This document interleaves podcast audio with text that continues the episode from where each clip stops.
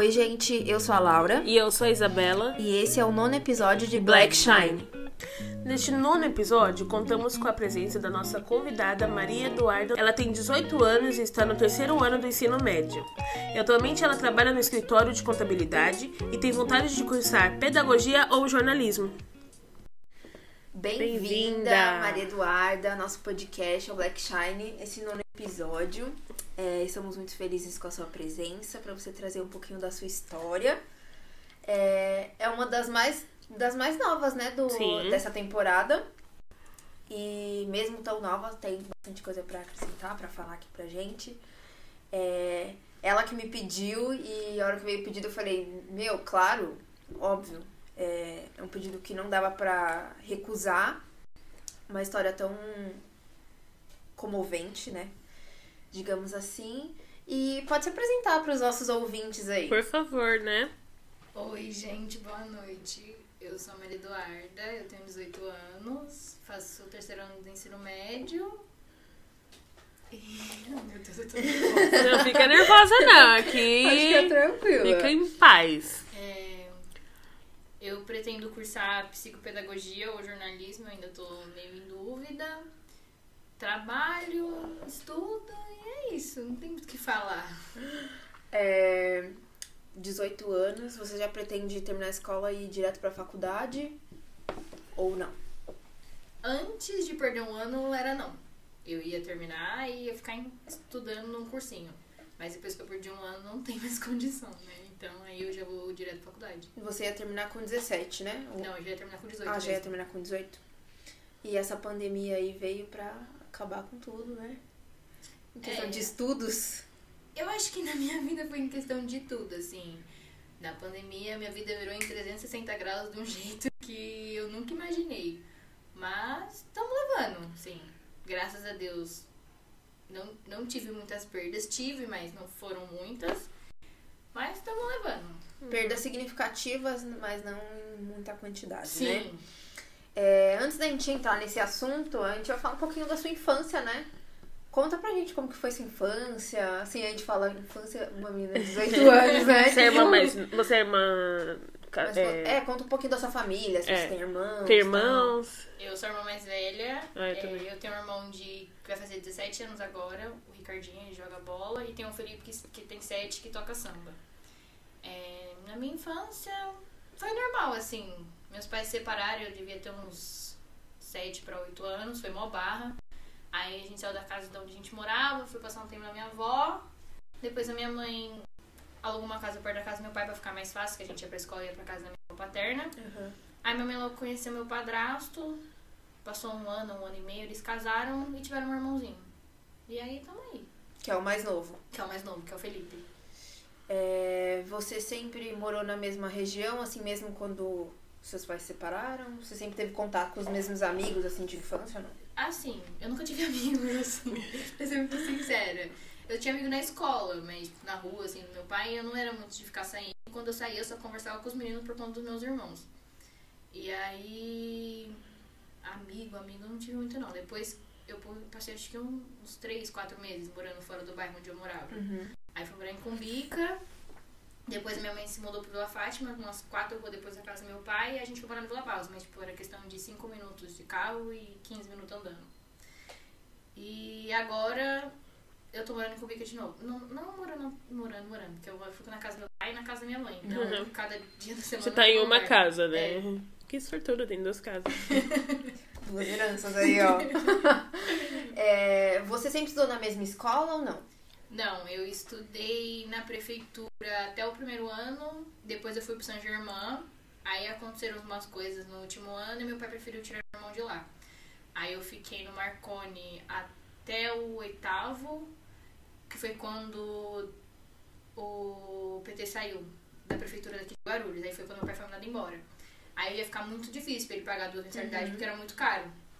Aí ele transferiu meu irmão pro, pro para uma escola do estado. Eu fiquei estudando no Novak e o meu irmão ficou estudando. Não lembro de meu irmão estudando naquela época. E aí. Ah não, meu irmão continuou no Marconi, acho que só eu que saí mesmo. E aí, quando foi no outro ano, eu só ia voltar no meio do ano pro Marconi. Aí meu pai foi assinar umas coisas da escola do meu irmão, aí, tipo, eu sempre fui muito querida na escola, assim, sempre fui muito boa aluna. Aí o diretor falou assim, Dudinha, você voltou? Eu falei, não, eu só volto só no meio do ano. Meu pai foi assinar as coisas do Ricardinho. Aí ele falou, não, a gente vai resolver isso. Aí ele foi, conversou com a dona da escola, ela falou, lógico que pode. Eu fiquei de já fevereiro até o meio do ano sem pagar mensalidade. Meu pai só pagou a apostila. Aí eu continuei, que foi o ano que eu repeti. Eu fiquei com a raiva do meu pai com umas coisas.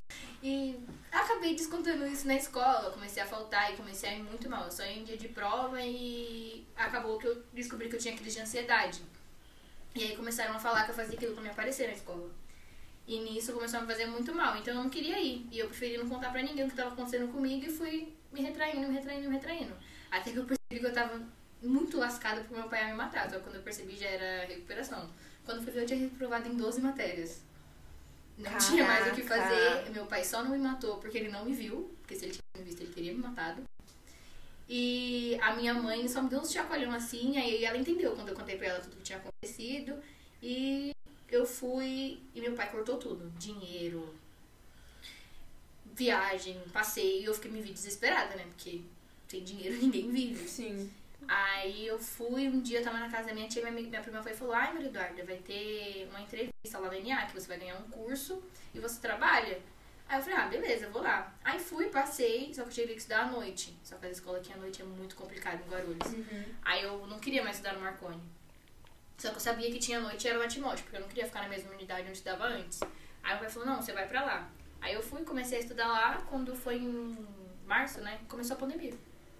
Aí quando começou a pandemia era online. Foi muito ruim no começo. Aí eu parei de trabalhar, porque na empresa onde eu trabalhava ele era um mercenáriozinho e não queria tirar, cortar um monte de benefício. Eu falei, vou trabalhar de graça. É. Ninguém trabalha de graça hoje em dia. Fiquei acho que 15 dias em casa e comecei a trabalhar no mercado de uma amiga da minha mãe. No começo foi tudo incrível. Mas depois foi ficando muito cansativo, porque tinha dia que eu chegava lá muito cedo e saía lá muito tarde. E aí as aulas iam voltar a ser normal no meio do ano, por causa que já tinha dado uma tranquilidade na pandemia. E eu tinha que assistir a aula online, a aula começava às seis e meia, então tinha dia que eu não ia conseguir assistir. Uhum. Aí eu fiquei no mercado acho que até. Até não, acho que não. Fiquei até o comecinho de outubro, saí e comecei a trabalhar com empréstimo consignado. Quando foi em novembro, no feriado de 2 de novembro, acho que eu nunca vou esquecer desse dia na minha vida. Eu tive meu passar- aniversário. Sério? Que bom que você não vai esquecer. Dou a lista dos presentes. tá bom, gata. É, eu fui eu, eu tenho duas tias que fazem aniversário no dia 31, que é o dia das bruxas. E aí minha tia fez uma festa na casa dela e eu dormi lá. Ele era parte do- da parte do meu pai, mas minha mãe e meu pai, desde que se separaram, minha mãe tem muito contato com a família dele minha mãe tinha ido. E aí minha mãe foi embora, deixou eu meu irmão. No dia, fiquei lá sábado, domingo, na segunda, que era o dia 2. Minha, minha tia me ligou desesperada. Maria Eduarda, acho que sua mãe tá infartando, acho que sua mãe tá infartando, acho que sua mãe tá infartando. Aí eu falei, como assim? Ela falou, não, fica tranquila, ela já tá no hospital, estão fazendo os exames. Isso foi em 2020. Isso foi em 2020, novembro. Aí a minha mãe tava lá, eu acho que. Eu acho não, eu tenho certeza que foi Deus, porque do nada surgiu um oncologista no meio do pronto-socorro. Do nada, assim, eu não acho normal, até porque ele falou que ele mesmo não, não iria lá. Ele pediu pra ver exames da minha mãe e ele foi muito, tipo, sucinto, assim, ele não. Ai, ficou meio suave. Ele falou, não, é melhor você ir no médico porque você tá com câncer. Só que a minha mãe, eu falo que ela, em questão de fé, eu queria ter a fé que ela tem, porque ela nunca, tipo, pensou, ah, eu vou morrer. Eu sei que ela tinha medo de morrer e deixar meus irmãos, mas ela nunca demonstrou isso. Ela foi, conversou com a gente e eu peguei uma raiva de Deus muito grande. Minha mãe fala que não deveria nem falar isso. Mas eu fiquei com muita raiva, muita raiva, muita raiva, muita raiva, muita raiva mesmo. E eu fui me afastando e estava me fazendo muito mal. Fazia um bom tempo que eu não tinha crise e minhas crises começaram a voltar. Só que eu não contava pra ninguém, eu me isolava.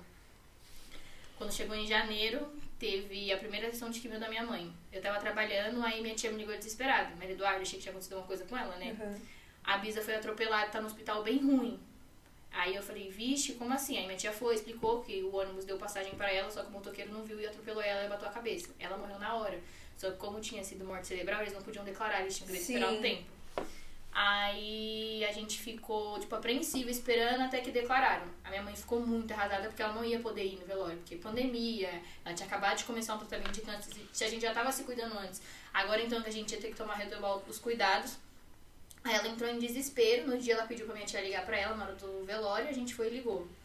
Assim que desligou, ela passou muito mal. Ela ficou acho que uns quatro dias internada. E Sua mãe? Eu, é, ali eu achei que minha mãe ia morrer real, porque eu tava morrendo de medo dela pegar alguma bactéria ou até mesmo pegar Covid. Sim. Ela saiu e deu uma tranquilizada, assim. Aí eu falei, nossa, meu Deus. Só que aí ela começou a se sentir muito ruim por causa do efeito da químio. Aí ela conversou comigo e eu saí do meu serviço pra cuidar dela. Então eu tava vivendo literalmente pra ela. Casa do meu pai muitas poucas vezes, mas eu até ia. Quando foi no finalzinho de. Isso passou janeiro, quando começou fevereiro, acho que nem na metade de fevereiro. É, foi bem no comecinho mesmo. Um primo meu internou de Covid, o André. E aí foi aquele todo alvoroço, porque a gente até então ninguém ainda tinha pego da minha família.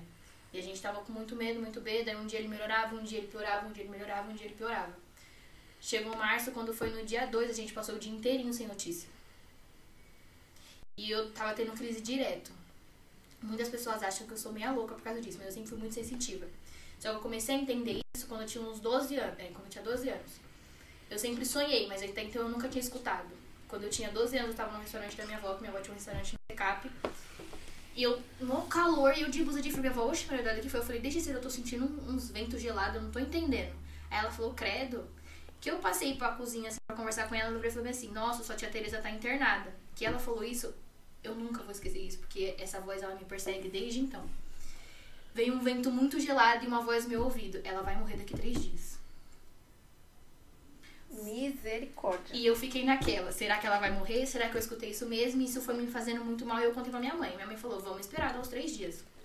Quando foi no dia, eu apaguei. Eu nunca fui de dormir muito cedo, mas naquele dia era às sete horas da noite, eu tava dormindo. E o telefone de contato do hospital era da minha casa, da minha avó.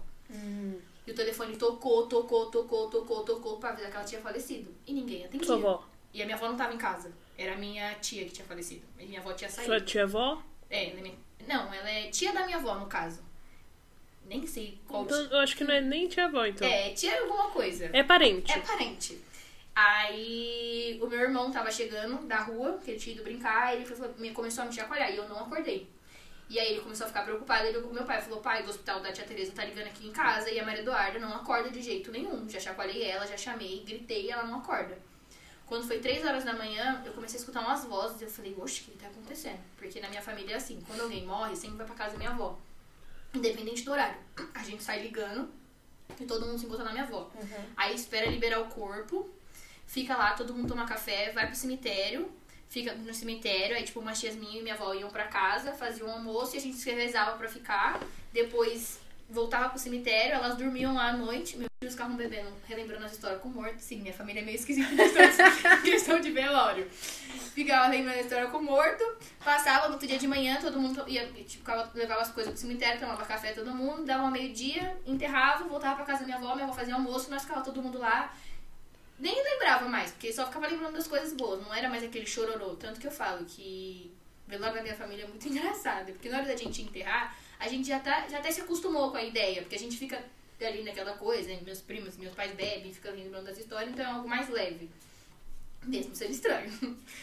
Aí essa voz foi, eu acordei, minhas filhas me falaram o que tinha acontecido, eu comecei a me tremer todinha. E desde então eu escuto essa voz. Aí quando a minha mãe descobriu que tava doente, eu fiquei morrendo de medo disso acontecer, porque eu não queria escutar que minha mãe ia Sim. morrer. Aí eu, no dia 2 a gente não recebeu, já, isso já é do meu primo, a gente não recebeu nada, nenhuma notícia. Quando foi de noite, falaram que ele tinha dado uma melhorada e que tinham virado ele. Quando foi cedo, a minha mãe é uma pessoa que não sabe da notícia, assim.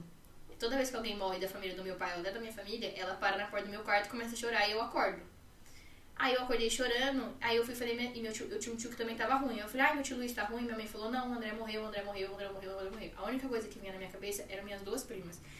Eu vou fazer 19 anos esse ano, a Marina acabou de fazer 18, e no dia que ele faleceu e que a gente ia enterrar ele, a Maria Júlia tava fazendo 11 anos. Agora imagina, uma criança de 11 anos tá enterrando o pai. E já tá um mês sem ver ele. Mas é primo? Seu primo ou primo da sua mãe? Não, o primo do meu pai tinha falecido, ele é meu primo ah, também. tá. Primo de segundo. Sim.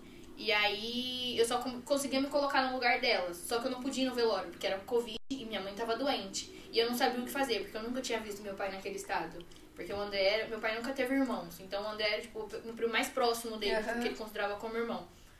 E aí eu falei pra minha mãe, não tem como eu não ir. Eu não posso deixar minha avó sozinha. Ela e minha tia Duca, que é a mãe dele, são muito grudadas. E a minha tia Duca não vai aguentar. Eu conheço ela e eu vou ter que ir. Aí a mãe falou, não, você não vai, que não sei o que lá. Aí eu fui escondido da minha mãe. Minha mãe tinha ido fazer uns exames. Quando ela me ligou, eu já tava no cemitério. Aquelas coisas que a gente via na televisão, daqueles homens tudo de branco, com aqueles gostos na cara, é muito real. Eu achei que eu nunca ia presenciar isso na minha vida e foi traumatizante.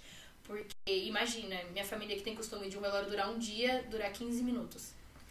Não, o, o caixão lacrado, a gente não, não imaginava se era ele mesmo, porque ficava nessa dúvida, né? Ele tava um mês internado no hospital, será que é ele mesmo? Porque ele tinha emagrecido muito, ele era muito gordo, o caixão tava muito pequeno, então na nossa cabeça não era ele. Uhum. E aí o corpo demorou para chegar, quando chegou, minha família foi ajudar a tirar, o moço falou assim, não pode. Quando ele falou isso, meus primos olharam assustados e ficaram em desespero. Aí ele foi, colocou, tipo, foi lá no Primavera. Então, como não ia poder ter velório, eles colocaram em cima, tipo assim, já da cova, assim, mas deixou alto, não tinha descido ainda. Aí o pastor Ah, da tá. igreja dele foi, fez uma oração e veio um cara com um violino cantar música. Aí a mulher dele gritava, a Marina gritava, o meu pai desolado na frente da cova, a minha tia, eu achei que ela ia morrer ali mesmo. E aqueles cin- 15 minutos não passavam, e ele naquele caixão descia, e foi ficando algo desesperador, porque E tem Aquele- redução de pessoas, né? Não pode. como era aberto, não teve isso, cada um ficou, tipo, espalhado. Ah, tá. Aí foi, desceu. Nossa, foi acho que a pior cena que eu vi na minha vida, assim, porque eu fiquei me colocando no lugar daquelas duas. Porque imagina, você tão nova perder seu pai. Eu não me imagino sem meu pai e minha mãe. Então eu fiquei me colocando no lugar das duas, ainda mais por ser aniversário da Maria Júlia. Aí passou, quando eu falei, agora eu vou ter uma trégua. Eu sempre fui muito de, ah, eu tenho crise. Eu morava no, ali perto do, do Hospital Geral. E ele tem uma pista. Pra minha mãe não saber que eu tava ruim, porque eu ficava com medo dela ficar preocupada, eu ia, corria umas três voltas, chorava, chorava, chorava, chorava, chorava. Me acalmava, dava mais duas voltas, tomava uma água e ia pra casa. Minha mãe tipo, ficou tipo sem entender, Maria Eduarda correndo do nada. porque eu nunca fui muito de gostar dessas coisas, mas ali eu me vi como um refúgio. Sim. Ai, não tem nada melhor do que se sair andando, correndo E- por aí sozinha, chorando. Ai, E ninguém tá vendo. É incrível. É muito bom, é uma sensação, tipo, libertadora.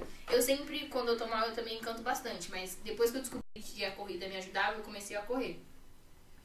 E aí eu falei, agora eu vou ter uma trégua, né? Mas também me tranquei dentro de casa, não saía, e eu peguei com uma raiva muito grande, porque aquela vacina não saía, eu tava Isso revoltada. tudo foi em 2021 já. Já, já era em 2021. E a vacina não saía, e quando saiu ainda fiquei um pouco melhor, mas eu ainda me sentia muita raiva, muita raiva, muita raiva mesmo.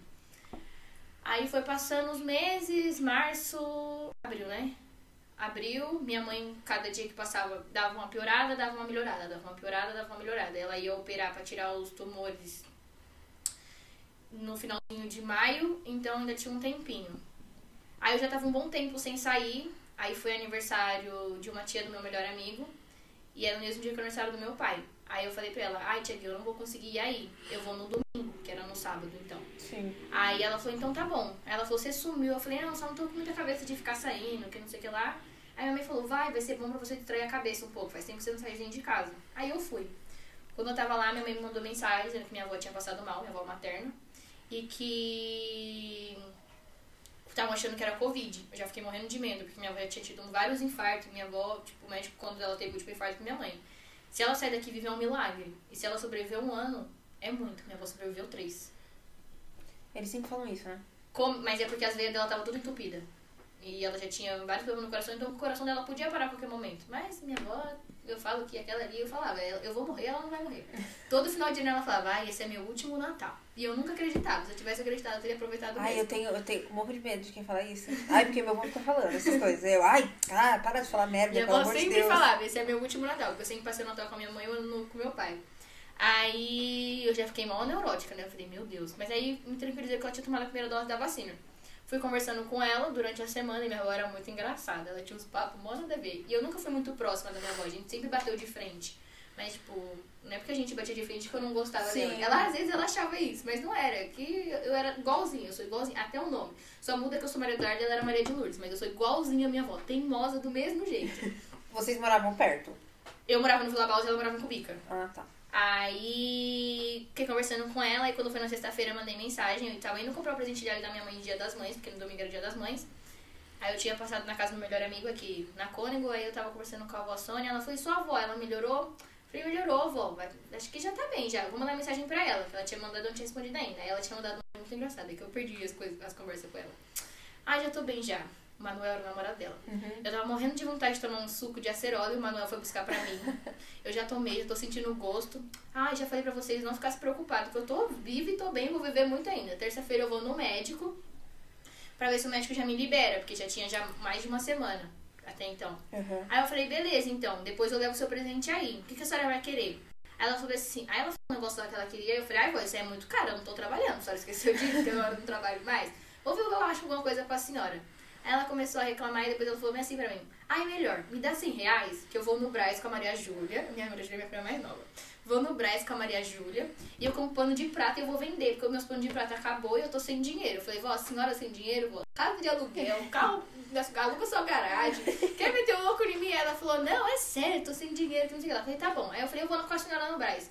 Ela, você indo no Braz comigo, você tem que ter paciência.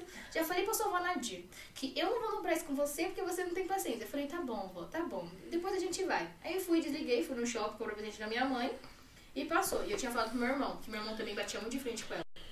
Falei, Ricardinho, manda mensagem pra avó e pergunta como ela tá.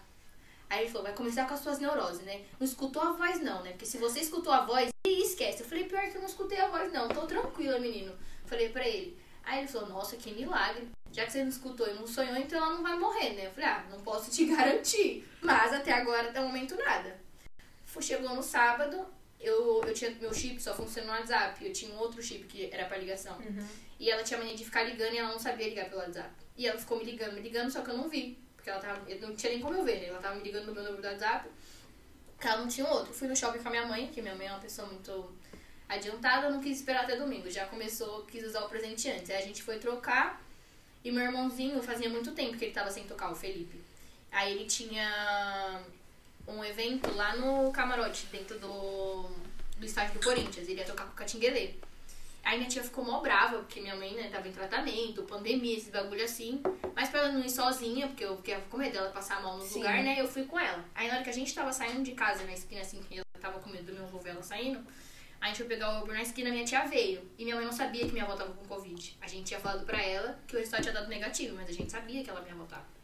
Aí minha tia falou assim, você é uma irresponsável, tá todo mundo se cuidando por sua causa e você aí saindo. A mãe tá lá com Covid. Se ela- eu nunca vou esquecer essa frase. Se ela morrer, a culpa- ah, se ela morrer, você vai se sentir culpada. Quando a minha tia falou isso, eu senti um negócio muito ruim, eu já não queria mais ir. Aí minha mãe falou, não, a gente já tá aqui esperando o Uber, vamos. Fui. Cheguei lá, meu irmão ficou tocando e eu fiquei sentada muito inquieta. Aí meu celular começou a tocar, achei que era notícia ruim.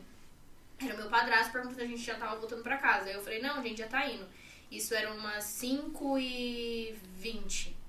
Quando foi 5 e 40, eu senti o meu corpo tremer todinho, que foi a hora que minha avó morreu. Eu senti meu corpo tremer todinho eu escutei uma voz me chamando, Maria Eduarda. Aí eu falei, minha mãe, tem alguém me chamando. Minha mãe falou, oxe, não tem aqui, ninguém te conhece, quem tá te chamando? Eu falei, e é uma voz de uma mulher, essa voz não é estranha. A mãe falou, larga de neurose. Aí ela falou, vamos embora, porque já tá ficando tarde. Quando a gente tava chegando no estacionamento, assim, era umas 6 e 2. Menina, você é muito sensitiva. Eu sou. Minha tia começou a ligar desesperada. Edileuza, Edileuza, corre, Edileuza, corre, que a mãe, a mãe tá passando mal, parece que ela infartou, o João me ligou, nananana. Minha tia saiu da casa dela e foi até o hospital geral correndo. E minha tia é um pouco acima do peso. Então ela tava assim. Só que minha tia ainda não sabia da notícia. Minha avó tinha morrido, era 5h40. Até então ninguém tinha avisado ainda. Ah, ela foi correndo literalmente. Foi, ela foi correndo da casa dela até o hospital geral. Só que minha avó não tava no hospital geral, minha avó tava no UPA do Cumbica. Minha avó tinha infartado, minha tia mais velha ela é enfermeira. Minha tia fez os primeiros socorros e foi com ela. Quando ela chegou lá, ela falou pro Manuel: não fala que ela tá com Covid, porque se você falar que ela tá com Covid, eles não vão cuidar dela. Sim. Eles vão deixar ela infartar. E não vão ressuscitar. Aí minha tia, minha tia foi e voltou pra casa. Aí o João falou: Não, tia, lá não tá geral, ela tá aqui no Cumbica. Minha tia voltou correndo pra casa dela e começou a ligar pro meu avô desesperada. Meu avô foi, pegou ela e levou até comigo. Quando eles chegaram lá, meu avô estacionou no lugar errado. Quando a minha tia tava virando pra entrar na salinha, o médico tava falando pra minha tia, pra minha tia mais velha. A gente tentou fazer tudo que a gente podia, mas ela não resistiu. Aí a minha tia mais velha e minha avó também vivia brigando. E minha tia vivia falando, ai, que você morre, nada que você manda. Ai, gente. E aí, é aí- ruim, né? Aí é minha tia ficou se sentindo culpada. E minha tia só conseguia falar bem assim, eu te entreguei, ela tava quente. Não tem como ela ter chegado aqui morta, porque eu te entreguei, quando, eu te, quando eu te entreguei ela, ela tava quente. Ele falou, a gente fez tudo que a gente pôde, nananana, e ela faleceu. E eu dentro, e a gente tava entrando no Uber. Quando saiu do estacionamento do, do Itaquerão, que ele ia entrar ali na, numa avenida que tem ali, Minha tia ligou desesperada. E minha mãe só começava a chorar, minha mãe não falava nada. Eu, me dá esse telefone, o que que tá acontecendo? Aí minha tia foi e falou assim: Deus levou ela, Duda. Aí eu já entrei em desespero, comecei a chorar. O meu irmãozinho, tadinho, ficava: Gente, o que que tá acontecendo, gente? Calma, fica calmo, o que que tá acontecendo, Tadinho. gente? Aí eu falei: A vovó virou estrelinha, Felipe, fica calmo. Aí ele falou: Não, eu tô calmo, quem tá calmo é você. Aí a gente chegou e o seguro da minha avó de. Vida. Não, não é seguro de vida, é. Esse negócio de cemitério, esse negócio. Seguro funerário. Seguro funerário. Era no nome da minha mãe. Então minha mãe que ia ter que assinar. Só que minha mãe não podia ficar indo pra um hospital Sim. por causa de risco. Aí meu padrasto já ficou todo preocupado, que não sei o que lá. Ela falou, não, é minha mãe, eu vou. Aí eu já fiquei... Nossa, eu fiquei pensando muito. Aí meu irmão mais novo, ele- o Ricardinho, do meio, virou e falou mais pra mim. São coisas da vida. As pessoas morrem. Aí eu olhei pra cara dele e fiquei, garoto... Com quantos anos ele tinha isso quando ele falou? E tinha, tinha 15. Aí eu falei, garoto, não, não é a hora pra você ficar falando essas coisas. Aí ele falou, ai, vocês ficam nessas coisas. Só que o ele sempre foi muito fechado. Ele nunca foi de, tipo, dar trabalho em questão dessas coisas. Ele chorava na dele, fazia sofria tudo escondido. Aí ele foi, conversou comigo e ele falou assim, eu não vou lá amanhã. Aí eu falei, não, tá bom, eu te respeito, você não quer ir, você não vai. E era dia das mães. Eu enterrei minha avó no dia das mães. Nossa! Ela morreu no sábado antes do dia das mães. Então faz um ano. Vai fazer um ano agora, domingo. Nossa, foi bem na época do acidente, então. Foi no dia do acidente que eu enterrei minha avó. E aí. Eu fiquei pensando. Na... E eu tava muito ruim, muito ruim, muito ruim, muito ruim, muito ruim, muito ruim mesmo. Tipo, eu ficava pensando, caraca. Desculpa o termo, eu sou uma grande filha da puta, porque olha o que vem acontecendo comigo nesses últimos tempos, não é possível. Aí eu falei bem assim, Deus me ama, certeza. Assim, minhas amigas tentavam me levar na igreja, eu sentava lá e eu ficava, por que, que eu tô fazendo aqui se eu não acredito no que naquele cara tá falando? E eu fiquei com uma raiva muito grande. E fui, enterrei minha avó. E até então eu tava de boa, entre aspas. Eu chorava, não tinha conseguido dormir, mas eu tava até que bem, assim. Hora mas chegou- era. Mas, tipo, o ano de 2021, ele foi um ano, tipo. de espírito de morte. Sim, 2020 e 2021 foi um ano de espírito de morte. Tinha muito espírito de morte. Aonde você via, tinha gente tinha alguém morrendo. morrendo. Todos os dias a gente tava na rede social, Sim, alguém tinha morrido de alguma coisa. sim. Quando era de Covid, era de alguma De fatalidade. alguma, coisa, de alguma, alguma coisa acontecendo, ah, um acidente de carro, um não sei Sim, o quê. 2021 levou muita gente. Levou. Quem ficou Tem tem que aproveitar, tem que aproveitar a vida. Mas é Porque porque a gente assim. não sabe. Mas, gente, é, é muito. É fatídico, tá? É que você só não morreu porque Deus não quis. Sim. Você entendeu? Deus não quis que você fosse. Porque se ele quisesse que você fosse, Você teria. você Eu teria. também- Qualquer nisso. coisa que tivesse, porque tinha o que acontecer no ano de 2021. Qualquer coisa ele colocava em você, é isso, você vai. Entendeu? Mas é que eu creio muito, eu tenho muita fé, entendeu? E, tipo assim, pra mim é assim, Deus tem um plano na vida de cada um. Entendeu? Que nem eu, quando eu tinha três anos, eu caí da janela e tive traumatismo craniano. E aonde eu caí, tipo, era um, era o segundo andar e era debaixo de um comércio. E aonde eu caí tinha era cimento e sabe aquele, aquelas partes é que eu não sei, tinha uns ferrinhos pra cima? Uhum. Isso. Tinha isso pra cima e eu caí no meio disso. Misericórdia. Caraca. Tipo, na volta desse negócio. Esses ferros. Desses ferros. Tudo bem, eu era gorda. Amorteceu? Amorteceu. Tive. Só que o mais impressionante é que meu traumatismo craniano foi só uma rachadura. Caraca. Mas é que afeta na vida dela até hoje, tá meio. E o médico falava assim, falou assim pra minha mãe, é, é só, não precisa nem encostar. Enquanto ela crescer, vai vai tipo reconstruir, so- Cicatrizando. cicatrizar, vai reconstruir sozinho. O bom da criança é isso, porque se você cai, por exemplo, desse jeito, quando você é mais velho, não tem o que reconstruir ali. Não. O que acabou, acabou. Se Ou você, você perdeu um perde- dedo, já era. Um dedo não vai nascer de novo. Uhum. Não que a criança vá, mas. Entendeu? Tipo assim, acabou, acabou. Eu. Eu tenho uma coisa com morte, assim. Eu não gosto. Eu não gosto nem de imaginar eu morrendo. Eu queria ser eterna. Eu queria. Juro por Deus, nunca morrer. Já me dá desespero eu pensar que eu tenho 22 anos. É, é muito louco. Porque até ontem eu era uma criança, hoje eu já tenho 22 anos. Eu não me imagino adulta, eu tenho medo. Assim, adulta já sou, mas eu tenho medo Do futuro. 40 anos, né? Sim. E eu sempre tive esse medo. Então eu não gosto de. Ai. Porque assim, eu também penso igual o teu irmão. A morte é a única certeza que a gente tem. Sim. A gente vai morrer. Não- pode não ser amanhã, não ser depois, mas um dia a gente vai morrer. Eu falei isso ontem. Eu tava indo embora junto com o Cláudio e com o Pedro, né? Que eles trabalham perto da minha casa e eu estudo. Então eles passam perto da minha escola. A gente tava indo andando, conversando, que a gente tinha acabado de sair.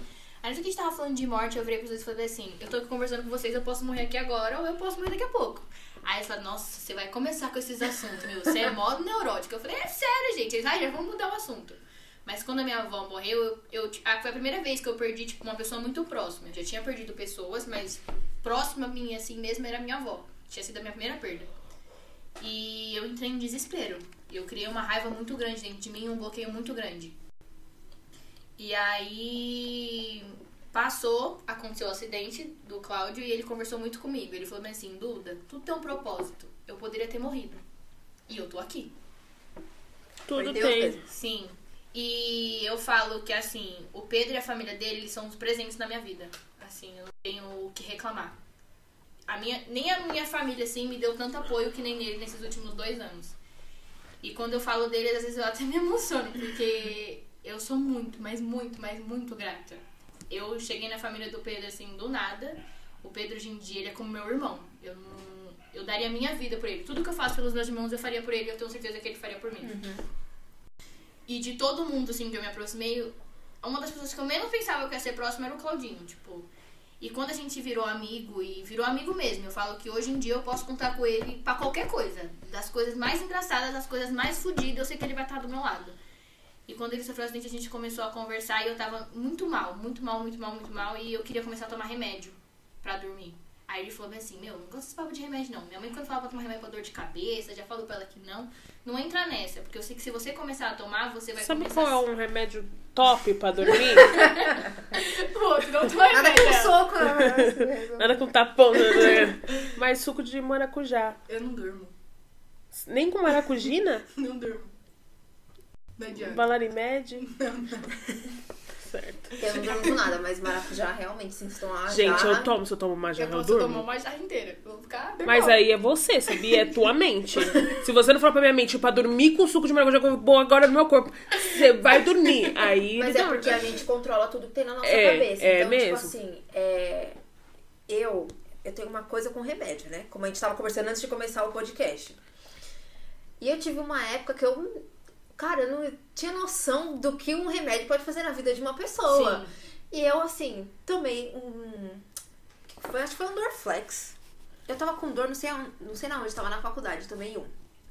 Foi assim, questão de menos de 5 horas, eu devo ter tomado uns 4. Eita, lasqueira. Aí chegou a noite, eu tava assim, ó, na tremedeira, né? E eu assim, Também. eu tô passando muito mal, tô passando muito mal. E eu, Tomou nossa, eu tremendo. E minha amiga me levou no banheiro e eu querendo vomitar. E eu tremendo, tremendo. Aí eu falei pra minha mãe, nossa, mas a minha mãe assim. Ela só não me matou porque ela não tava perto de mim. Porque ela falou, você tá querendo se matar? E eu não tava. Tipo, na hora eu não raciocinei. É, porque eu falei, nossa, meu, tomei, não deu nada. Aí, tipo, deu uma hora, duas horas, eu falei, vou tomar outro. E eu fui tomando, eu falei, não, uma hora vai ter que resolver isso aqui. Só que não resolveu, me deu muita tremedeira. Hoje, Dorflex, eu tomar é que nem água. Não, não me resolve nada. Porque de tanto que eu tomei, ele entra no meu corpo que ele fica ali. É, vai passando o tempo, os remédios não faz mais efeito se você tomou muito ele. Então, tipo, eu falei assim, meu, eu vou viver com dor agora. O que, que, que, que eu vou tomar? Aí, todo mundo, ai, de pirona dá sono, de pirona dá sono. Não me dá sono de pirona.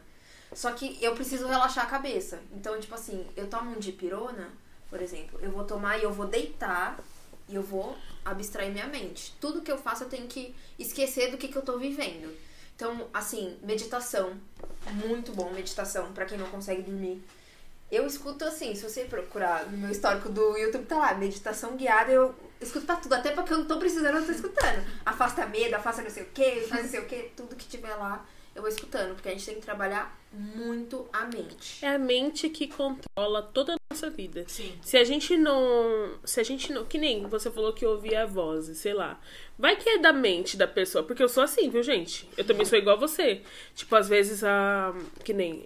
Eu tinha um. um, um- eu, eu senti algo tipo assim, por exemplo. Ah, eu tinha um amigo que tava internado. E se eu pensasse. Se eu pensasse em morte, Você achava Tipo, que ele ia morrer. Eu achava que ele ia morrer. Mas, tipo assim, é, quando ele morria, eu achava que era culpa minha por não ter avisado. Entendeu? Tipo, caramba. Eu tenho muito disso, tipo, meu Deus, eu não vou avisar as pessoas. Mas eu fico, tipo, eu tenho medo das pessoas olharem pra mim e falarem assim, você é maluca? Larga de ser louca.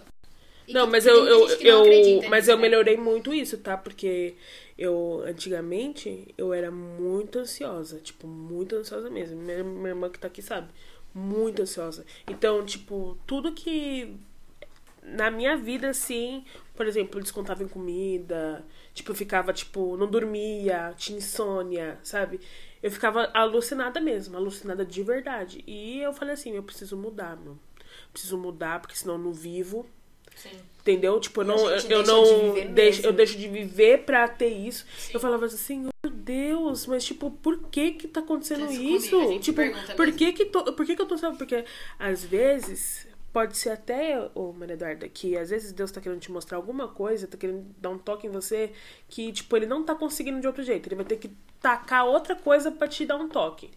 Entendeu? E às vezes, é, como você é sensitiva, entendeu? Às vezes ele pega nisso, entendeu? Vou usar o lado sensível dela pra ver se ela me ouve. Sim. Entendeu? Às vezes é isso, tipo, aconteceu muito comigo, sabe? Então, tipo, por experiência própria mesmo, sabe? Eu digo, tipo. é, às vezes é, é loucura, tipo, não dá pra gente explicar, entendeu? No mesmo, não dá pra explicar, mas às vezes é com a pessoa mesmo. né? Eu quero mostrar alguma coisa pra essa pessoa, mas eu sei lá, não tô conseguindo desse jeito. Meu, vou, sei lá, eu preciso. Ela gosta de shopping, ah, eu vou mostrar alguma coisa dela lá no shopping Maia. Sei lá. Quero que ela fale com alguma pessoa lá no shopping Maia. Ah, Entendeu? se Que Deus nem- quer me mostrar qualquer coisa, você pode ter certeza que ele bota no Instagram pra ver. Com certeza. Mas é isso, Mas gente. Deus mostra. E aí foi passando o tempo e eu fui ficando muito mal. E eu fiquei muito revoltada, muito revoltada. Aí um dia minha amiga falou bem assim pra mim, vamos na igreja. Aí eu falei, ah, não tô afim de ir não. Ela falou, vamos na igreja. Aí eu fui com ela, eu tinha voltado a trabalhar até então. Naquele dia tudo tava dando errado pra mim não ir na igreja. Era pra mim sair de serviço É cinco inimigo, horas. tá? Eu Cuidado. sei. Ó, tava- quando deu 5 horas que era meu horário normal, a minha chefe virou e falou assim pra mim, hoje você vai sair 6 e meia. Aí eu falei, mas eu tenho um compromisso. Ela falou, mas eu vou precisar da sua ajuda. Ah, Mas você vai ficar com Deus, que eu tenho compromisso. Aí eu virei pra ela e falei assim, tá bom.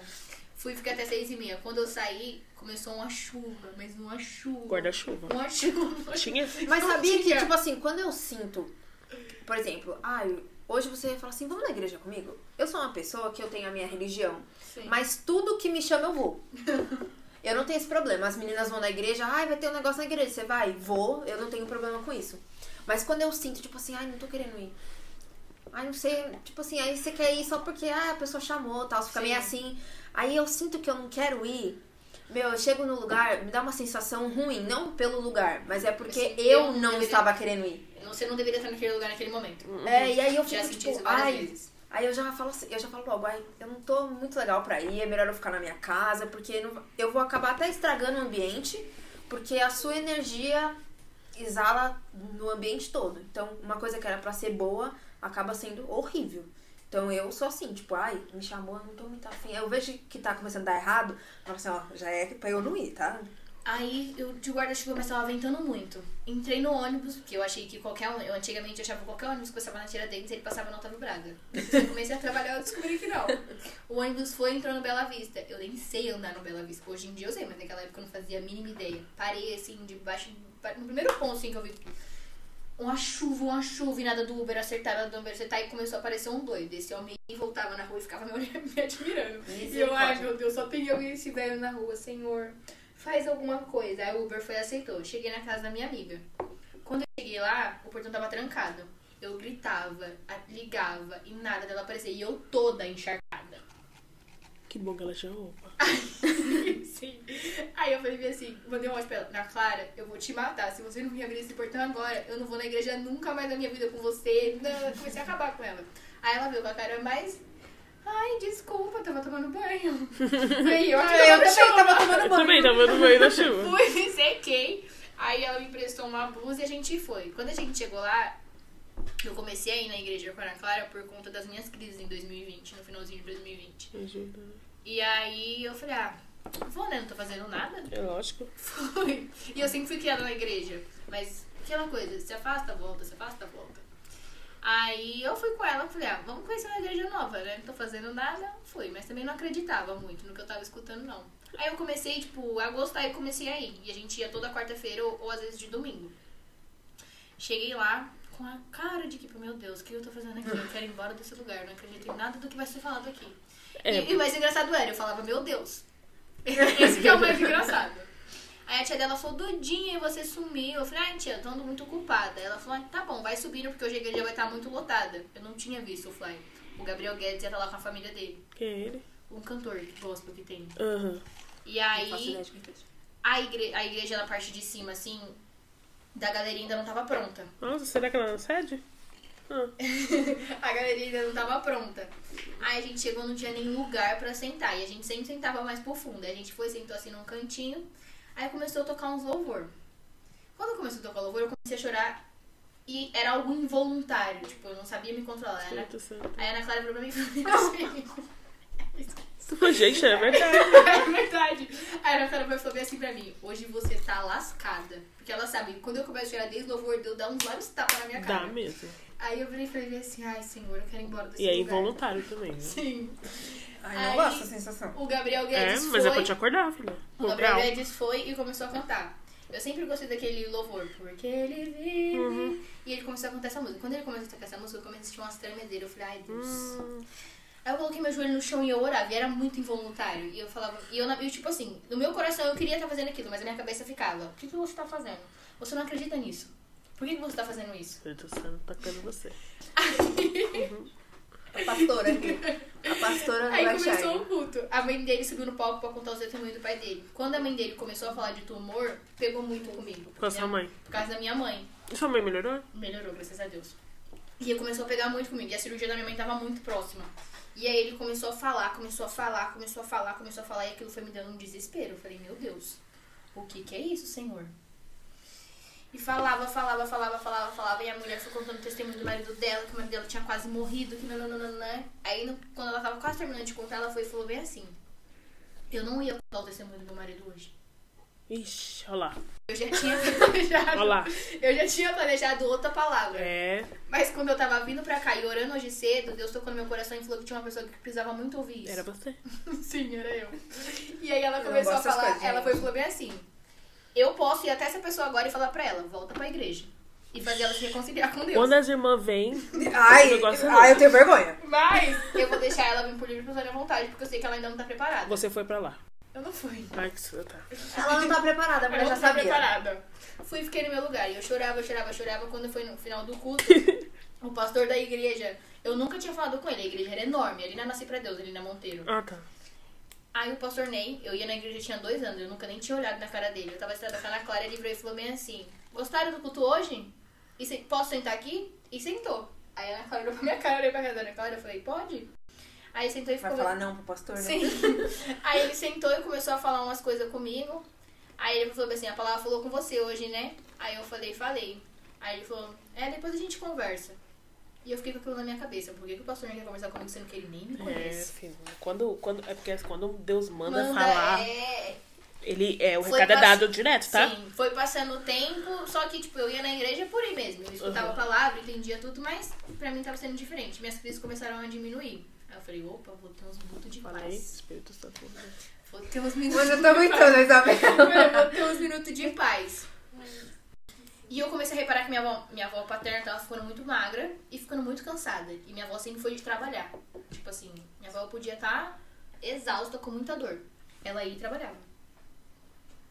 E aí, quando tava chegando perto do meu aniversário, em agosto, eu falei, ah, não vou fazer nada não. Ai, tô zero a fim Você é de comemorar. virginiana? Sou. Também. Falei, não vou fazer nada no meu aniversário, ai, não tô afim de fazer nada, que não sei o que lá. Aí o Claudio e o Pedro virou pra mim e falou assim, para de ser maluca, você tá fazendo 18 anos, você tem que comemorar, são seus 18 anos. Eu falei, ai, E é os Mas- únicos, tá? Não tem outro. sim. Aí eu falei assim pra ele, se eu começar a falar que nem minha mãe, porque minha mãe falava que os 15 era só uma vez, eles vão começar a falar que os 18 também é só uma vez. Mas é verdade. Eu sei Se a gente disso. parar pra pensar. Eu falei, eu falei, gente, qualquer idade é só uma vez.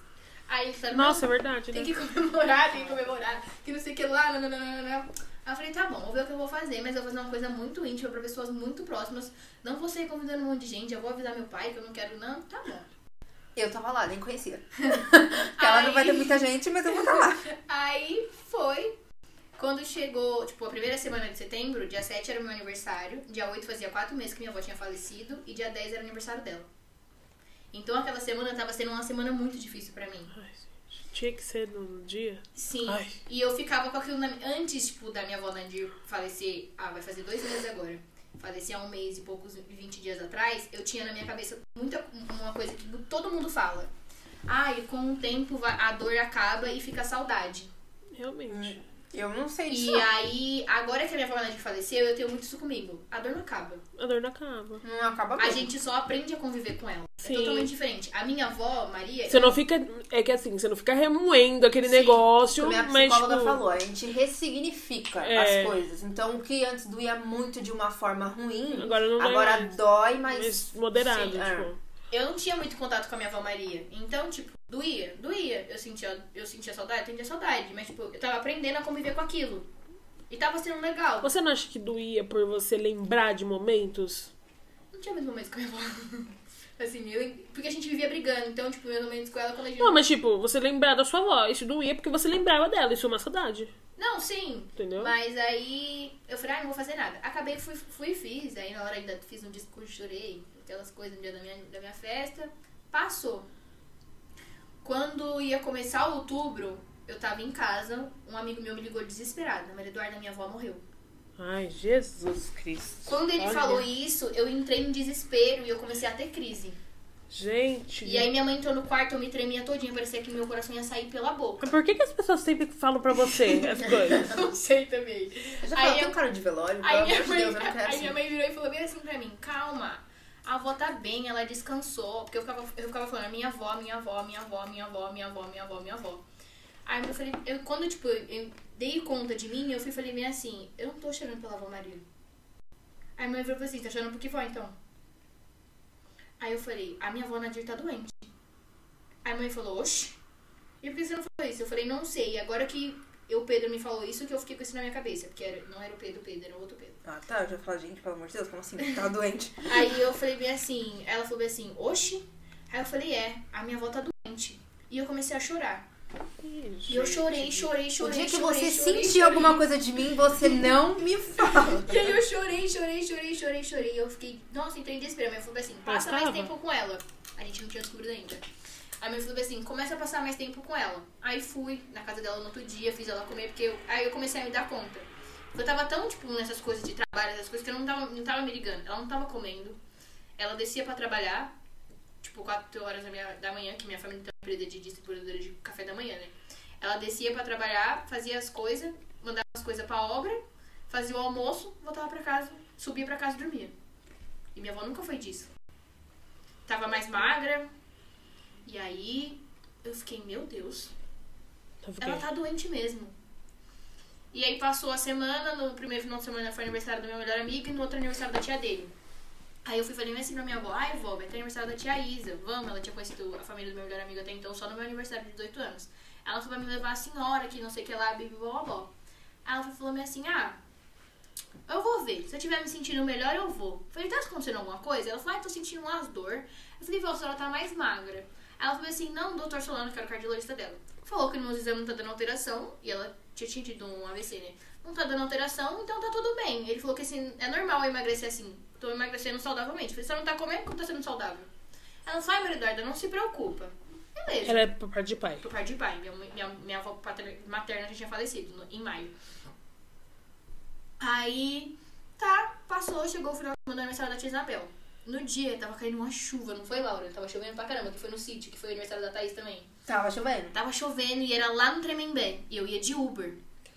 E aí eu falei, vamos, vó. Ela foi falou meio assim, ai, quer saber? Eu vou. Se arrumou e foi. Eu nunca tinha visto a minha avó daquele jeito. Minha avó comeu. Minha avó sorriu. Minha avó dançou. Minha avó brincou. Eu acho que eu não lembro, tá bom. Parecia que. Essa foto aqui, desse dia aqui, ó. Capa do meu celular. Ah, eu acho que eu vi ela sim. E aí, menina, a gente foi. E eu tava achando estranho. Eu falei, nossa, ela vai estar toda feliz. Ela não fica assim nem nas festas da nossa família. é de se estranhar, né? Dançou. É que na festa daquela família não tem como você ficar triste. É, Mas tudo bem. Dançou, comeu e fazia muitos dias que ela não comia. Ela não queria nem ir embora, a gente só foi embora porque ia ter um jogo do Brasil e meu irmão queria assistir. Chegamos em casa, eu tomei um remédio pra dor de cabeça, eu já tinha uma semana que eu não vinha comendo. Porque quando eu- essas coisas acontecem assim comigo, eu fico sem comer, eu não durmo. Eu vou me acabando, assim. E aí. Fui dormir. Quando foi na segunda-feira, fui trabalhar, fui resolver umas coisas. Quando eu cheguei, meu pai falou assim: sua avó tá morrendo de dor, vamos levar ela no médico. Fomos, levamos ela no médico. Tomaram remédio e foi pra casa. Passou a terça-feira bem. Na quarta, começou a passar mal de novo. Levamos no médico, mandaram ela pra casa de novo. Quinta ficou bem, sem dor, porque tinha tomado remédio na veia. Na sexta, ela voltou pro hospital de novo. Eu falei, gente, é impossível uma pessoa ficar um dia em casa e um dia no hospital, um dia em casa e um dia no hospital. Ou vocês internam ou vocês dão um jeito. Aí eles foram e pediram umas guias de uns exames e viram que o exame dela tava tudo alterado. Só que não descobriu o que era. Aí pediram uma biópsia. Eu já fiquei com casca na minha cabeça, né? Pediu biópsia, é câncer. Quando não, ela foi piorando, piorando, piorando, piorando, piorando, piorando. Consegui marcar a biópsia. Foi mó rolo pra conseguir marcar. Eu andei Guarulhos. Eu ia num lugar, falavam pra mim que não era ali que precisava da autorização, porque precisava de uma autorização do convênio. Eu ia em outro hospital, não era naquele hospital. Mandava eu ir no- na central do convênio, não era na central do convênio. Eu chegava lá, mandava ligar pro telefone. Quando eu ligava pro telefone, falavam que era por e-mail. E eu fiquei girando em círculos durante quase um mês. Até que eu consegui marcar, porque eu falei, gente, é impossível. Eu cheguei no IPREF, que é um negócio que tem na prefeitura, né, de quem é aposentado. Falei bem assim, a minha avó tá sentindo muita dor. É desesperador ver uma pessoa que você ama passando por essa situação. Ou vocês dão um jeito de conseguir essa biópsia pra ela- conseguir tomar os remédios certo, ou eu vou ter que chamar a polícia pra resolver isso aí. Aí fui, consegui a liberação, ela foi e fez a biópsia. No dia da biópsia, nossa, foi um dia antes de fazer, acho que foi um dia antes de fazer seis ou cinco meses que minha avó Maria tinha falecido. Aí eu tava sem, a gente chegou no hospital, era duas horas da tarde. Ia dar nove horas da noite e nada da minha avó. E eu tirado da internet, o mal da pessoa era no Google, nas coisas. Tava dizendo que Sim. o procedimento durava duas horas e meia. Aí meu pai desceu e falou assim, não, ela entrou pra fazer já, já era quase seis horas. Eu falei, tá, mas já são nove horas da noite, ela já deveria ter saído. Quando não, a moça veio, falou, ah, a gente vai liberar ela pro quarto e o médico conversou com meu pai. E eu já vi que meu pai tinha ficado com uma cara meio estranha. Mas até então, não falou nada. Fomos, marcamos o exame, marcamos o médico pra ela aí. Aí a médica falou que era um câncer muito raro no pâncreas. Nossa. Que ela ia ver o que ela conseguia fazer, mas até então ela não falou, ah, a gente vai entrar em tratamento paliativo. Ela falou, vamos fazer mais uns exames. Será que ela tinha alguma outra coisa que acusou isso? Não sei. Ela falou assim, vamos ver o que a gente consegue fazer, tudo, esperar os resultados, do, os resultados dos outros exames. Quando não, ela falou bem assim, esse exame não terminou. Essa biópsia não foi, ela não, não foi finalizada. Aí a gente falou, como assim? Ela falou, eles pararam a biópsia no meio do caminho. Aconteceu alguma coisa que eles não contaram. Eles contaram pra vocês se tinha acontecido alguma coisa? Meu pai falou, não. Eles falaram que tinha sido tudo normal. Aí ela falou assim, então é estranho, porque aconteceu alguma coisa, a biópsia tá incompleta. Aí a gente já ficou, tipo, preocupada, né? Aí ela falou, marca a biópsia, mas marca em outro hospital. E começou aquela luta de novo pra marcar a biópsia em outro hospital. Chegou o final do ano, minha avó, cada dia que passava, Esse final de ano. é, tava ficando pior e eu me acabando. Assim, eu só sabia chorar, eu só não comia, não Com ela você dormia. passava mais tempo. Sim, eu praticamente morei quase minha vida toda na casa da minha avó. Quando eu não tava na casa da minha mãe, eu tava lá na casa dela. E aí eu tinha, eu tinha uma viagem marcada pra Porto Seguro em fevereiro, que meu avô tinha me dado. Com a E eu tava morrendo de. Oi? Com a Latam? Não, não sei com quem que Ah, era. entendi. Aí meu avô, meu avô foi e eu tava morrendo de medo de ir e minha avó morrer. Só que toda vez que eu orava, mesmo sem fé, eu continuava orando. Eu falava, não que eu não tinha fé, tipo, eu só não acreditava naquilo. Eu falava pra Deus, se for pra ela morrer, não me conta, não faz eu ter sonho, não faz eu escutar. E por favor, que eu não esteja presente no dia. Porque eu sei que eu não vou aguentar. Uhum. E aí. Chegou a virada do ano, Natal, eu fiquei na casa dela até umas 8, 9 horas da noite. Meu pai me levou pra casa da minha mãe. Ele tava lá, ia jantar com a gente, porque até então ela não ia fazer nada na casa dela, porque ela não tinha condições. Do nada, meu pai foi embora. Aí minha mãe falou: "Oi, seu pai não ia jantar? Eu falei: então, não entendi porque ele foi embora. Aí ela falou: será que a mãe falou alguma coisa pra ele? Eu falei: acho que não, mãe, tô querendo estar muito bem na cabeça. Ela falou: tá bom. Aí liguei pra ele meia-noite, meu pai tava chorando. Aí fui perguntei da minha avó, ele falou: ela tá dormindo. Dia 25 a gente foi pra casa de uma tia minha, passou a semana, veio o ano novo. Aí. Ele é filho único? Ele é meu pai filho único. Nossa. Aí, todo final de ano, Ela tinha esposo? Tipo, seu tem meu avô? avô e meu avô é vivo. Todo final de ano, a minha avó, antes de ter a casa lá de Itaém, ela sempre levava o meu irmão pra praia. Ela podia se apertar de um nível muito grande, mas ela alugava uma casa, tipo, incrível e dava o melhor quarto pra meu irmão ficar com ela. E pela primeira vez, eu não ia ter minha avó na minha virada do ano e eu fiquei muito mal com isso na minha cabeça. Aí eu falei, aí eu falei, minha mãe, acho que eu não quero ir pra minha tia, acho que eu vou ficar com a minha avó. Aí minha avó foi e falou assim, não, vai pra casa da sua tia, distrair a cabeça, tá ficando aqui só cuidando de mim, que não sei o que lá. Aí eu fui. Quando deu meia-noite, liguei pra ela, ela não atendeu, já fiquei preocupada. Aí depois meu pai falou, não, eu vou voltar pra casa. Aí meu pai foi embora, falou que ela tava dormindo, que ela tava bem, tava tomando os remédios certinho, até então ela não tinha começado a tomar morfina ainda. Aí passou e ela foi só piorando, só piorando, só piorando, e aquilo foi me fazendo muito mal. E eu resolvi me afastar. Por não sei o que deu em mim. E eu escutava as pessoas da família da minha avó falando que ai, no momento que a avó dela mais precisa, ela não tá aqui. Mas eu não tava lá porque eu não queria. Eu só não queria que minha avó não visse eu chorando. Uhum. Tipo, pra não preocupar ela. E o meu pai mora no interior. Porque ele é treinador de futebol e meu irmão também, porque ele joga. Aí. Minhas tias ficavam me atormentando, falando na minha cabeça, ai, vai sair de novo, que não sei o que lá, sua avó tá doente, não, não, não, não. Só que eu não tava saindo, tipo, pra me divertir. Eu tava saindo pra não ficar dentro daquela, daquela casa porque tava me fazendo mal. Aí eu passei uma semana na casa da minha mãe e fiquei indo. Passou, eu tive que viajar. Na semana que eu fui viajar, acho que uns três dias antes, eu tava sentada no meu quarto, eu acordei e aí eu escutei a voz. Só que a voz não falava quando ela ia morrer, a voz falou, ela vai morrer. Eu já tinha certeza que eu ia perder minha avó desde o dia que eu tinha descobrido que ela tava doente. Só que algo me dizia ainda, não, fica tranquilo que vai ficar tudo bem. Quando eu escutei a voz, eu entrei em desespero. E eu fui pro banheiro, entrei no chuveiro e eu chorava, sentei, chorei, chorei, chorei. Acho que eu chorei umas, umas duas horas e meia debaixo do chuveiro. E aí minha mãe falou pra mim, você não Adoro pode... chorar embaixo do chuveiro, que ninguém sabe o que é choro, o que é água. Sim. Aí minha mãe falou pra mim, você não pode ficar assim, vamos lá ver sua avó. Aí meu, prim- minha mãe falou pro meu um primo meu, pai de pai, né, a Maria disse que não vai mais viajar. Ele falou assim, não é ela que fica pedindo pra não estar aqui na hora que acontecesse? Quem falou isso? Meu primo. Aí ela falou, deixa, fala pra ela aí, que se acontecer alguma coisa, vai ser melhor pra ela não estar aqui, porque eu sei que ela não vai aguentar. Aí eu fui, viajei. Na quarta-feira eu tava dormindo e eu, naquela viagem eu tava dormindo muito, mas não era por mal. Era porque eu tava, além de eu estar descansando minha cabeça, eu não queria ficar chorando e, tipo, meu avô achar, nossa, que menina ingrata. Uhum. Trouxe ela pra Porto Seguro, fiz ela andar de avião. Esse avô não é o avô. Não, é o meu avô por parte de mãe. Ah, tá.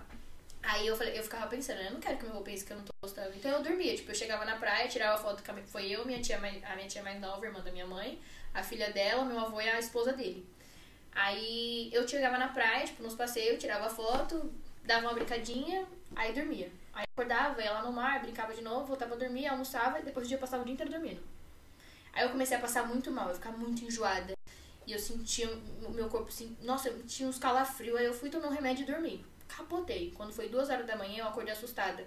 O meu primo que faleceu de Covid, o André que eu falei no começo, eu tinha saído com ele. Eu tava numa festa da minha família e ninguém conseguia ver ele. A única pessoa que conseguia ver ele era eu. E eu tava, eu e a mulher dele e a filha dele, uma do lado da outra. Aí ele falava bem assim pra mim. assim, que só eu enxergava a pessoa que já morreu. E assim, aí ele falava bem assim pra mim: fala pra elas que eu tô bem.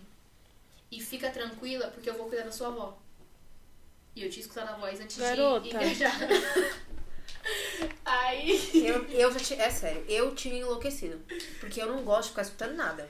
Então, eu no seu lugar, assim, eu até admiro, que eu tinha enlouquecido de Eu já verdade. enlouqueci algumas vezes. Mas hoje em dia eu. Eu já tava com um Não choque, tem mais o assim, que fazer. Eu já de força. pedi pra Deus tirar, Deus não tirou, eu continuo sonhando, continuo vendo, então vamos aí, né? Aí eu acordei e minha tia falou, Meridor, tá fazendo acordado que essa hora? Amanhã a gente vai sair daqui 7 horas pro passeio. Aí eu falei pra ela, não, é que tive um sonho estranho. Aí beleza, fui, fui pra Raio da Ajuda, fui pra Trancoso, fui pra alguns dois lugares de passeio. Tava lá, meu pai me liga. É, a médica, a Juliana foi na médica da avó hoje. A médica da avó falou pra mim voltar e passar o mais tempo possível com ela. Só que até então, meu irmão do meio, o Ricardinho, ele não sabia o que tava se passando. A gente sabia que minha avó tava doente, mas ele não sabia que era tão grave. Aí eu falei, como assim? Já entrei em desespero, comecei a chorar, levantei e saí andando pela praia, conversando com meu pai. Minha tia foi atrás de mim, falei pra ela, falei, tia, minha avó vai morrer, eu não vou conseguir me despedir dela. E o seu irmão também era muito próximo da sua avó. Meu irmão, o Ricardinho, assim, ele e minha avó tinha uma ligação que eu tinha até ciúmes, mas ele e minha avó era pior do que eu e minha avó, assim. E eu ficava morrendo de medo de acontecer alguma coisa com ela e ele também tá longe. Sim. Aí eu mandei mensagem pra ele e falei assim, olha, a situação tá bem feia. O pai tá voltando pra Guarulhos, eu acho melhor você voltar com ele. Você não, não é melhor você ficar em Mogi. Porque o que a gente não quer que aconteça E vai eles, acontecer. eles, como irmão mais novo, eles te ouvem? Como irmã mais velha, tipo. Às vezes, nem sempre, mas nessa questão ele me escutou, porque ele sempre foi muito grudado na minha avó. Aí eu chegava no sábado. Eu falei pra assim pra Deus, nossa, eu pedi pra não estar aqui, mas eu preciso muito da minha avó pela última vez. Não faz isso comigo, pelo amor de Deus. E aquilo ali acabou com a minha viagem. Continuei fingindo que tava tudo legal, mas por dentro eu tava acabada. Um dia antes de voltar, eu tive febre, enjoo, caganeira, tudo que vocês imaginaram eu tava tendo. Minha tia morrendo de medo de ser Covid, porque a mulher da farmacista que era, dizendo que era Covid. Tudo era Covid. Era rotavírus, moça. Só. Achando que era Covid, a gente já em 2022, esse ano já agora. Minha mãe está falando que era Covid. Nossa, ela, ela faleceu esse ano? É, ela faleceu, vai fazer dois, dois meses. Aí ela falando que era Covid, nananana, e a gente ia embora no sábado. Então eu não podia fazer teste de Covid, que eu vou tava morrendo de medo de fazer um teste de Covid e no aeroporto Nossa, descobri. 2022 a mulher falando que era Covid, tudo aberto, sem máscara. Mas era porque tava tendo surto de Covid numa praia que eu tinha ido. Então ela tava achando que era. Ah, entendi. Ia chegar no aeroporto e não ia viajar nunca. Aí, tá bom. Pode usar sem máscara agora no saguão do aeroporto. Mas na época ainda não podia, não, tinha que usar. Tinha. Tinha. Eu fui Foi pouco depois. Porque liberaram agora. Liberaram agora. Aí fui pro aeroporto. O aeroporto de Porto Seguro Não faz dois meses? é muito precário. Muito precário. Tipo, a rodoviária do CECAP é melhor que eles. Vocês não noção. Lá não é ar-condicionado. Em Porto Seguro, lá não é ar-condicionado. É uns o ar, é uns o ar do, do mar, né? Sim. Meu E Deus. os ventiladores que soltam umas aguinhas. Ah. Imagina pra uma pessoa que tá passando mal, com tontura, num calor de 40 graus, dentro desse aeroporto cheio de gente. Tinha mais de 4 mil pessoas na cidade. Eu fui uma semana antes do carnaval. Você é doida de viajar em alta temporada, hein? E aí, menina? Nossa. Pensa dinheiro, né? Que não foi nada. Uma semana antes do carnaval. É que eu não gastei nada, né? Meu que pagou tudo. Eu só aproveitei. Minha roupa que eu, que eu fui, eu paguei. Então, pra mim, tava sendo incrível. Fui. Quando eu cheguei, que tipo, eu cheguei em Ah, Guarulhos. é legal ter família que viaja, né? Que E eu, paga tudo. que eu entrei no. Que eu desci do avião, eu não sabia se eu chorava, porque eu cheguei viva, porque o avião veio balançando o caminho inteiro. Misericórdia. Nossa, você não vomitou, né? Não sei como. Ou porque, Ah, tipo ela assim. veio com a concorrente, não eu acredito. cheguei. Você foi com a Gol? Não, eu, fui- eu acho que eu fui com a Latam mesmo. Foi? Ah. É, seu avião não tá dando muito certo balançando, né? E eu cheguei, tipo, ou não sabia se tirava que descia porque eu tava viva, ou porque minha avó não tinha morrido. Quando eu cheguei, minha mãe falou assim, vai tomar um banho pra você não chegar perto dela. E cheguei perto dela de máscara, né? Aí fui, conversei com ela, entrei no quarto, ela começou a chorar. Aquilo, tipo, Sua avó? é, me, me- nossa, foi o, eu acho que pra mim foi o auge, assim. Ela veio e falou assim pra mim, eu achei que eu ia morrer e não ia te ver mais. Quando ela falou isso, eu me arrepiei todinha. E comecei a chorar, mas eu não queria chorar na frente Sim. dela. E aí eu fui, deitei do lado dela, passei a tarde todinha com ela deitada, fazendo cara na mão dela. Dei os remédios. Mas ela, tipo, tava andando normal? Não, ela só andava pra ir no banheiro. Ah, Ainda tá. ela não tinha começado a usar a fralda ainda. Aí quando foi na segunda-feira, eu falei meu pai, se acontecer alguma coisa, eu te aviso. Ele tinha que voltar pra Mogi, meu irmão também, porque ia começar o campeonato. Aí eles voltaram e tinha uma moça lá em casa que ajudava a cuidar dela, a Zilma.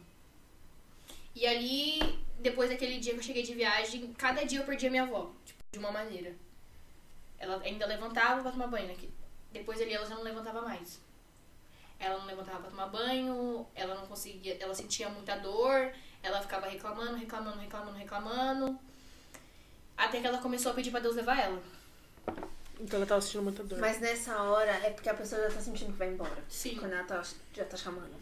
Ela ficava falando, Deus me leva, Deus me leva, Deus me leva, Deus me leva, Deus me leva, Deus me leva, e era desesperador. E aí eu fui me afundando. Quando eu vi, eu já não tava comendo, tipo, duas semanas, eu comi uma bolacha pra me manter em pé, pra ajudar a cuidar dela.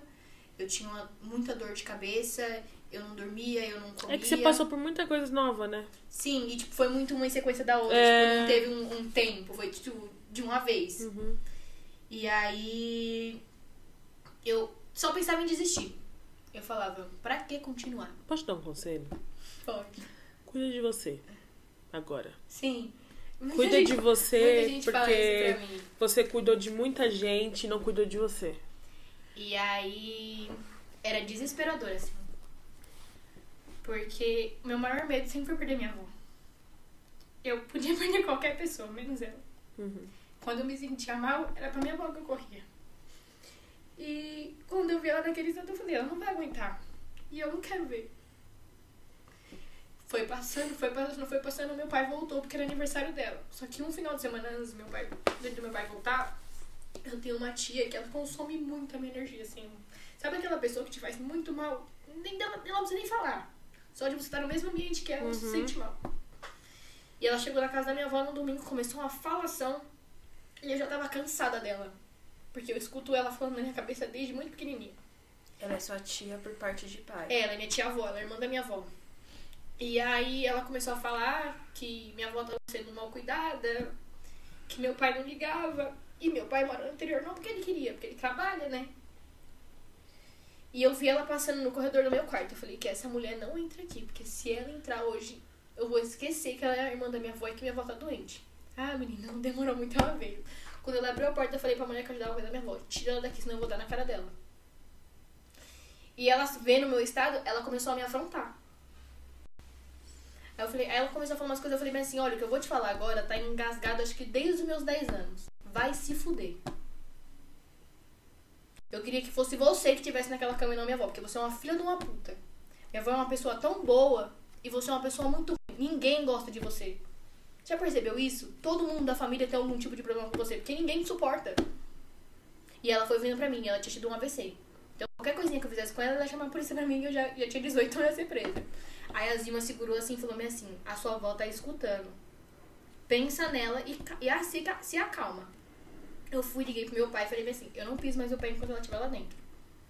E liguei pra minha mãe, minha mãe foi, eu pedi pra minha tia mais nova, a irmã dela, ir me buscar. Minha tia chegou, eu me tremia todinha. Parecia que eu ia ter um infarto. Aí minha mãe ligou pro meu pai, e aí meu pai foi e acabou com ela. Meu pai mandou um áudio acabando com ela. Só que ela não contou a situação. Ela saiu contando pra todo mundo como se meu pai e eu fosse errado.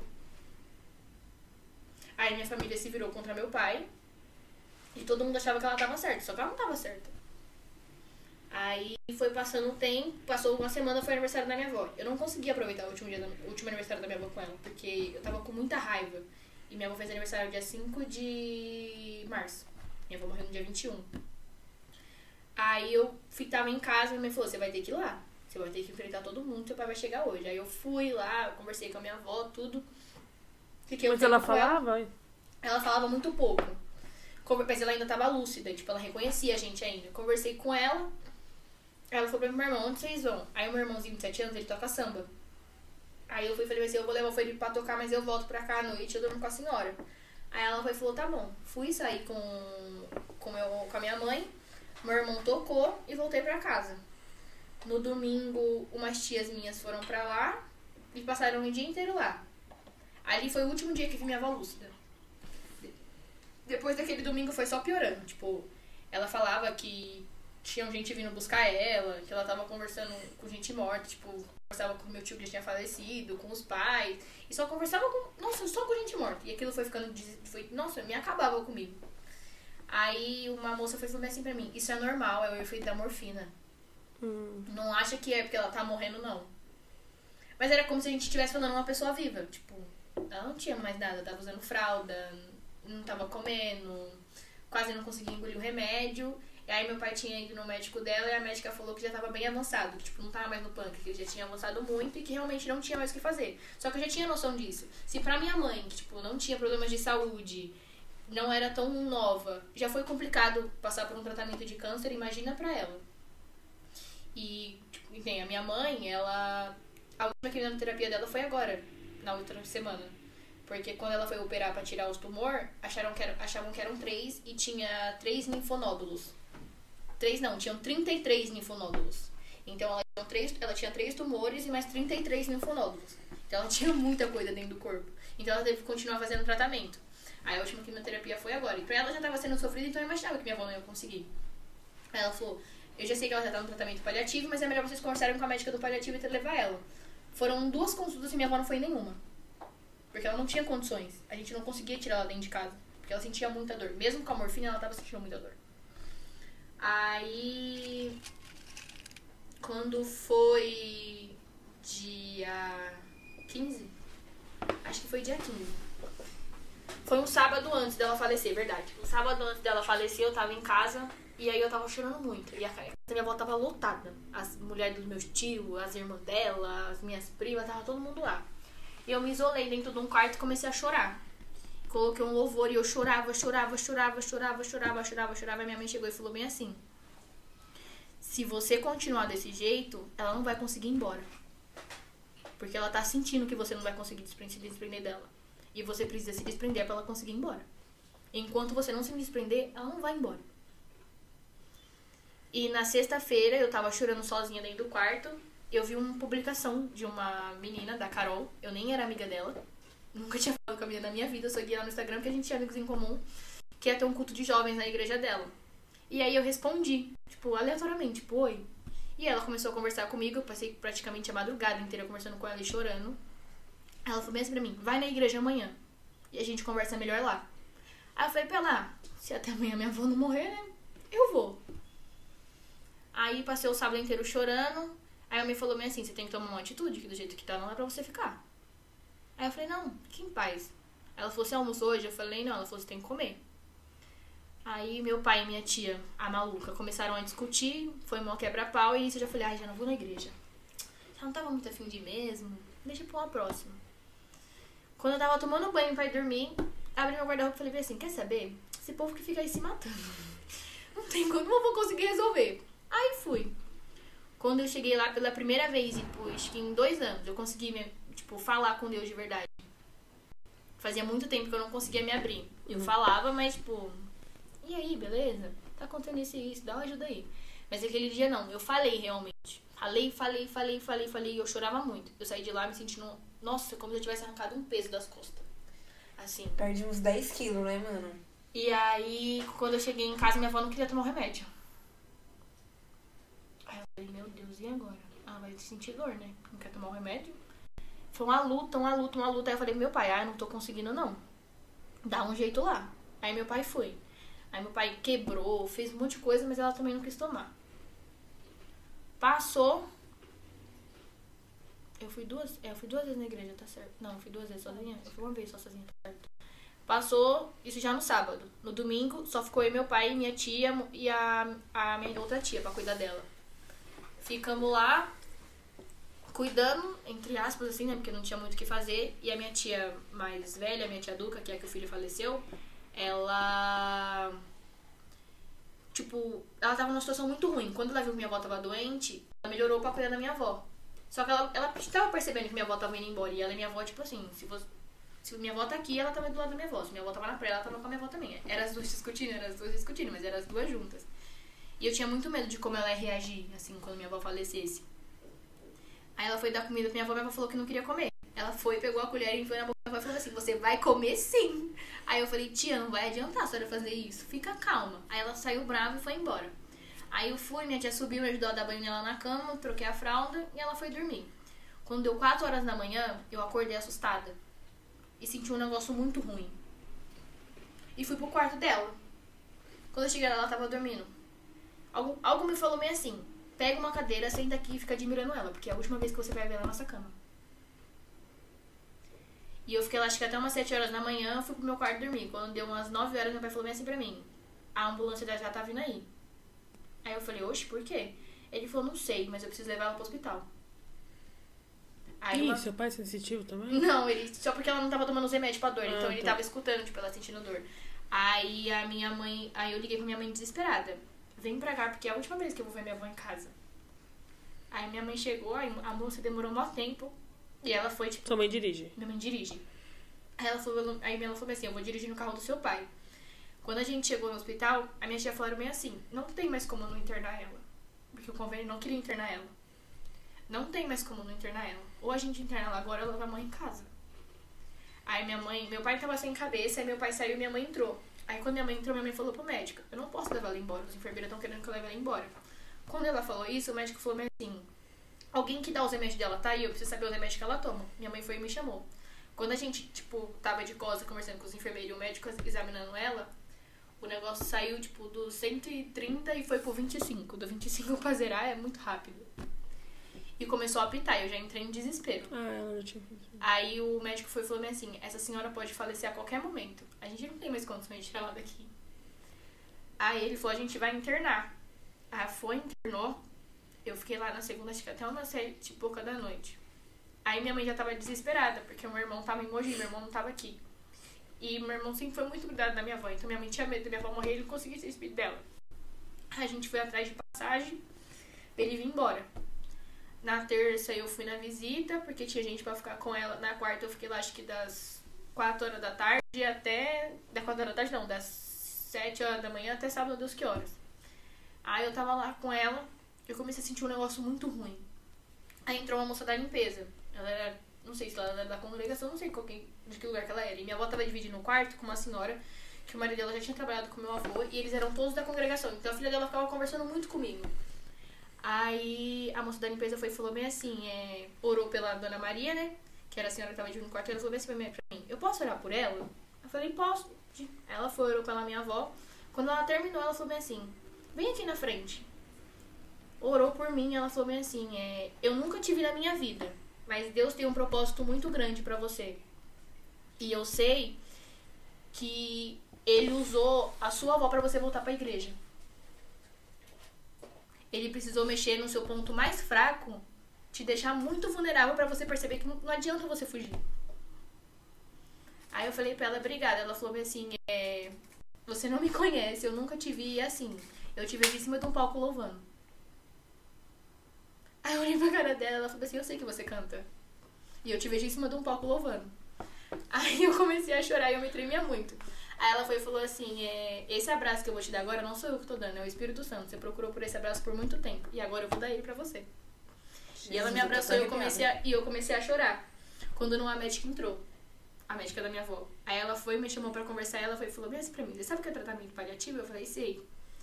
Aí ela virou e falou assim: é, A gente vai transferir ela de andar, porque aqui é a área cirúrgica e ela vai para a clínica. E a gente vai deixar ela o mais confortável possível. Porque a gente não quer que seja, tipo, algo muito doloroso para ela e que ela sofra. Aí eu falei, não, tudo bem. Ela falou, a psicóloga vai vir, vai conversar com você e com seu pai. E a gente vai ver o que a gente faz. Eu falei, ok. Na quinta-feira eu fui. Fiquei lá um, tempo também. E todo dia, quando eu ia, na hora de ir embora, eu falava bem assim, amanhã eu volto, viu? Descansa. Na sexta eu não consegui subir na visita porque tinha muita gente para visitar. E no sábado minha prima passou o dia inteiro lá. E o meu medo era tipo assim, eu não vou conseguir mais ver minha avó. E eu já tinha colocado na minha cabeça que eu não ia no domingo, que eu ia na segunda. Aí eu saí com meu pai e fui na igreja. Depois que eu saí com ele. Quando eu cheguei na igreja, a palavra foi direcionada para mim, tipo, só falava sobre perda uhum. e que tudo tinha um propósito, que nada era por acaso. E aí eu comecei a chorar e eu cheguei em casa e, e o um, um cara tinha ido cantar e ele falou bem assim, é... Deus só vai fazer o que você tá pedindo quando você colocar o seu joelho no, chegar no seu quarto, colocar o seu joelho no chão e pedir a vontade dele, não a sua. Não adianta nada você ficar pedindo a sua vontade, que ele não vai fazer. Uhum. Eu cheguei em casa, coloquei meu joelho no chão e comecei a, a orar. Aí eu fui falei para Deus: Não faz o que eu tô pedindo e não o que ela tá te pedindo. Só faz o que for preciso e o que você acha que é preciso. Fui dormir, acordei 7 horas da manhã com as minhas tias gritando, dizendo que não tinha ninguém para ir no hospital. Só que eu já tinha falado que eu não ia.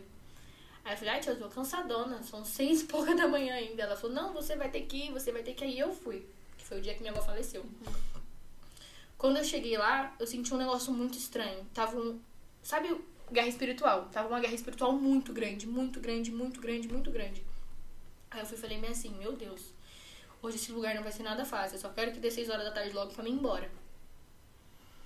Foi passando e tinha uma senhora no quarto. Minha avó tinha sido transferida de quarto dela, estava na área clínica. E tinha uma senhora que também estava com um tumor. Essa senhora passou o dia inteirinho chamando a filha dela. Olguinha, eu tô sentindo muita dor, Olguinha. Olguinha, pelo amor de Deus. E minha avó só dormia, porque eles tinham aumentado a dosagem da morfina. Sim. E aí, quando eu cheguei, minha prima foi e falou bem assim, que tinha dormido com ela. Ela não fez xixi ainda e a diabetes dela tá muito alta. Fica prestando atenção nisso. Aí as enfermeiras veio, só que eu sempre fui muito curiosa. E aí eu lembrei, que, tipo, ela não tá fazendo xixi, tipo, desde sábado de tarde, e ela tava muito inchada, viu na minha cabeça, o rim parou. Quando o rim de uma pessoa para, é 24 horas no máximo. Sim.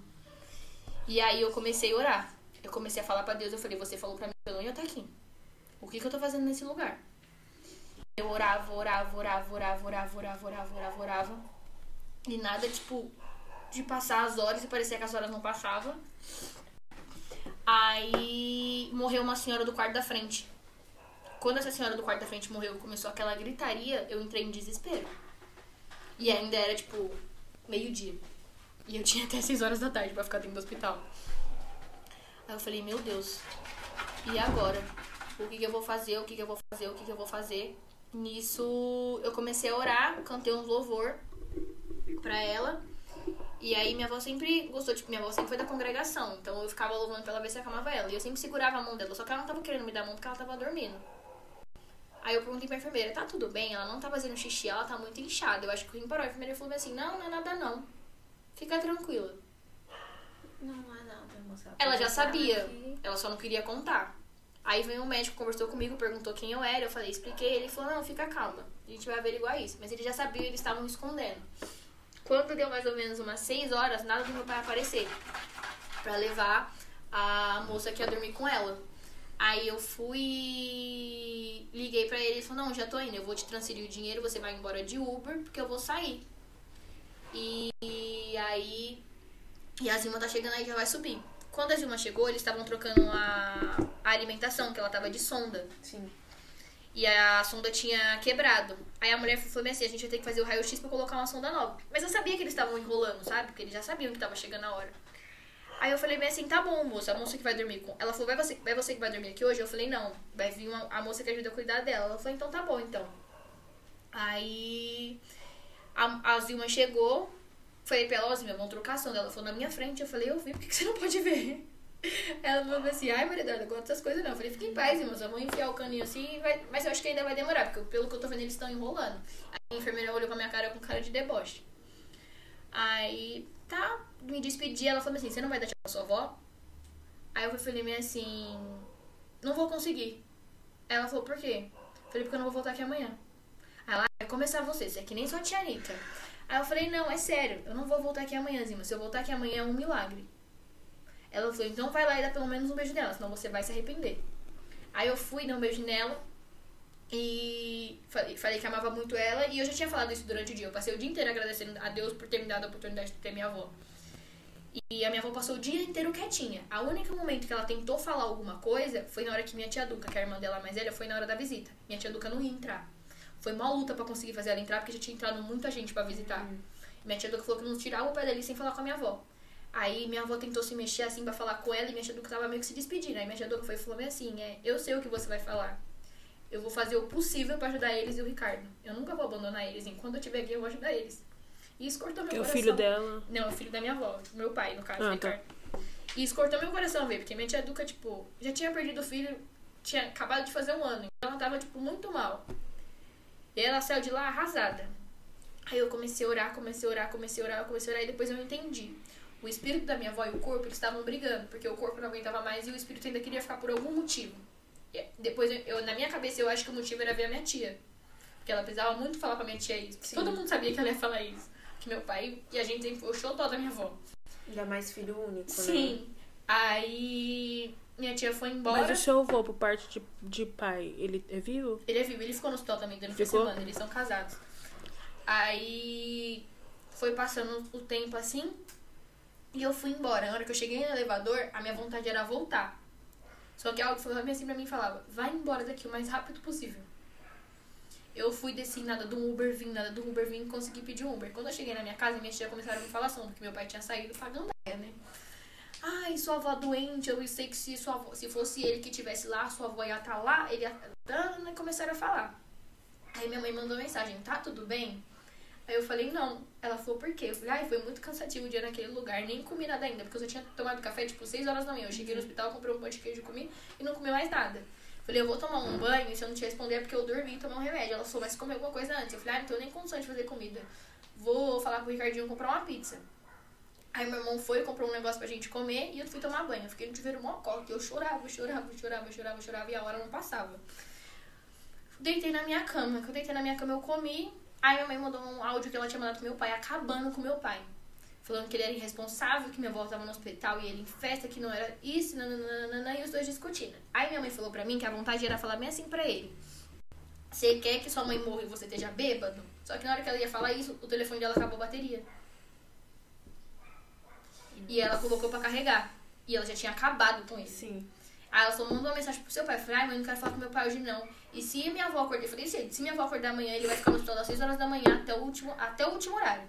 Porque eu não tenho condições de ir lá amanhã. Mas eu acho que não vai acontecer não. E minha mãe falou, ai, meu Deus do céu.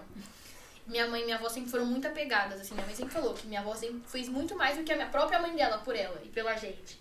Aí o meu pai foi, sumiu, não, tava, não atendia, não respondia, eu resolvi ficar deitada. Quando deu, tipo, umas 10h40, eu acho que foi 10h30, minha mãe mandou mensagem. Tá tudo bem? Aí eu falei assim pra ela, menina, tô sentindo um negócio muito ruim. Meu coração parece que vai sair pela boca, eu tô toda Mãe arrepiada. falando? Minha mãe, eu falei pra minha mãe. Aí ela falou, credo, deve ser angústia, né? Por causa das coisas que ela contou no hospital. Eu falei, não sei. Mas eu acho que tá acontecendo alguma coisa. Quando a minha prima entrou no quintal e minha tia mora embaixo. Aí ela começou a falar, vamos que nananana. E eu fui falei bem assim. Ai, o que será que tá faltando pra obra de amanhã pra levar nos cafés da obra? Luana vim nessa hora aqui, mas já são 10 e meia, elas não vão achar mercado aberto. E eu fiquei com isso na minha cabeça. Quando não, meu tio começou a me chamar. Quando ele começou a me chamar, eu senti minhas pernas tremer. Maria Eduarda, Maria Eduarda, aí eu não queria levantar. Eu falei, Ricardinho, vai lá ver o que o tio Luiz quer, meu tio Luiz tá enchendo o saco. Porque ele mora no fundo da casa da minha avó. Sim. Aí o Ricardinho falou assim, ah, não vou levantar não. Vai lá você, ele não tá chamando eu. Aí eu levantei. Que eu abri a porta, ele veio com a cara assustado. Ele virou e falou bem assim pra mim, eu acho que a sua avó morreu. Aí, meu, meu que eu entrei em transe e eu fiquei tipo assim, como assim ele acha que minha avó morreu? E já comecei a chorar e falei, Ricardinho, pelo amor de Deus, a avó morreu. Aí ele foi e falou a mesma frase que ele falou pra mim quando a minha avó Maria tinha morrido. E nisso eu fui avisar meu, o meu avô. Quando eu voltei, ele esmurrava o guarda-roupa e ele chorava tanto, mais tanto, foi desesperador ver ele daquele jeito. Assim. o Ricardinho. O seu irmão. E eu ficava morrendo de dó, porque eu queria abraçar ele, mas eu tinha medo da reação dele. Então eu só deixei ele e falei, é o momento dele, eu vou deixar. Aí eu não queria ligar pra minha mãe e falar pra ela o que tava acontecendo, porque, né, tá tava fazendo, tava fazendo tratamento, eu ficava com medo dela passar mal. Comecei a ligar pro meu padrasto, meu padrasto não atendia, ligava, ligava, ligava. Eu fui mandei assim pra ela, mãe, pelo amor de Deus, corre pra casa da minha avó e me ajuda a achar meu pai. Aí ela foi mandou um áudio e falou assim, calma, já tô chegando aí, o seu pai já tá no hospital. Ligaram pra ele. Aí eu falei, então é verdade? Aí ela falou, é. Aí eu liguei pra minha prima minha pra perguntar da minha tia Duca, que ela morava do outro lado da rua, mas eu não queria dar notícia pra ela, porque eu não sabia nem como eu ia falar. Ela foi falou bem assim pra mim, se acalma que eu tô chegando aí. Se minha mãe aparecer, você vai ter que contar, não vai ter como você esconder, porque ela vai ver seu estado. Aí minha tia entrou e falou, Anitta, tá acontecendo alguma coisa? Escutei você chamar lá no portão de casa, mas eu tava procurando minha chave. Aí eu desci, abracei ela, ela veio e falou assim pra mim, eu sabia que isso ia acontecer. Eu consegui me despedir da sua avó e consegui me despedir do seu tio Cirilo. Mas do meu filho eu não consegui me despedir dele. Aí eu falei, calma tia, o André tá bem. Eu sonhei com ele, mas eu não quis contar pra senhora. Aí ela falou assim, não, eu sei que ele tá bem, agora eles vão cuidar da gente lá de cima. E a gente ficou chorando. Aí minha mãe chegou e falou assim, quer ir no hospital? Só que eu não queria ver meu pai naquela hora, porque eu tava com muita raiva dele. Aí eu falei, não, Seu não pai quero tem não. quantos anos? Meu pai fez domingo 47, eu acho. Ah, ele é novinho. Aí eu fui falei bem assim, eu não quero ver ele ela falou, mas ele vai precisar muito de você agora. Ele não tem mais ninguém. Então você vai ter que tomar a frente de tudo. Meu pai mal sabe num banco, sempre foi minha avó que resolveu tudo. Meu avô não sabe ler. Então, tipo, eu meio que tomei realmente a frente de tudo. Aí eu cheguei no hospital, meu pai tava sentado com a cara tadinho. Aí ele me veio, me abraçou e falou, vai ficar tudo bem, tá? E começou a chorar. Aí a minha tia, que eu sou obrigada, os- o seguro funerário da nossa família é no nome dela. Raio Primavera. Então ela que tem que assinar as coisas pra poder ver ela lá. Só que ia ficar muito caro porque tava cheio. E ainda não tinham tirado meu primeiro caixão. Eles não tinham ido pra caixinha ainda. E só pra emprestar uma cova eles queriam tipo 20 mil reais. Vocês têm noção? Meu Deus. Não, mas Aí- hoje em dia pra morrer é mais caro que precisa viver. Sim. Aí meu pai falou assim, não tem condições de sei lá. Aí a gente falou, vamos procurar outro lugar. Aí a gente velou ela no vertical e enterrou no. No Vila Rio. Mas a minha tia Duca, que era a minha tia mais velha, que sempre foi muito ligada à minha avó, falou que minha avó não queria que ele enterrasse ela lá. Ela sabia que era muito gasto. Aí eu voltei pra casa, meu irmão já tava dormindo, passou tipo a noite, quando foi umas 4 horas eu fui resolvi dormir. Acordei 8 horas, fiquei até o velório. E o meu maior medo era que, tipo, minha família prolongasse aquilo. Porque eu não tava mais aguentando viver aquela situação.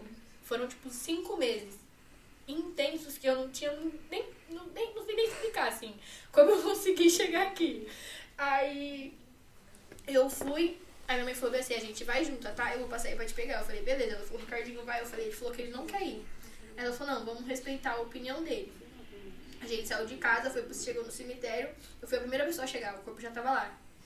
Quando eu entrei e vi minha avó ali, eu acho que meu mundo caiu. Mas eu tava em paz, porque eu já tinha conversado com Deus e Deus já tinha me preparado. E eu ficava me perguntando, por que, que quando a minha avó Maria morreu, tipo, eu fiquei tão mal e agora, tipo, aparentemente eu tô tão bem? E eu entendi depois, tipo, de muito tempo, porque eu tava me sentindo daquele jeito. E aí passou as horas, a gente enterrou e eu voltei pra casa. Os meus primos estavam morrendo de medo de eu não, tipo, passar muito tempo lá e não conseguir dormir. Então eles ficaram comigo e eu voltei a dormir.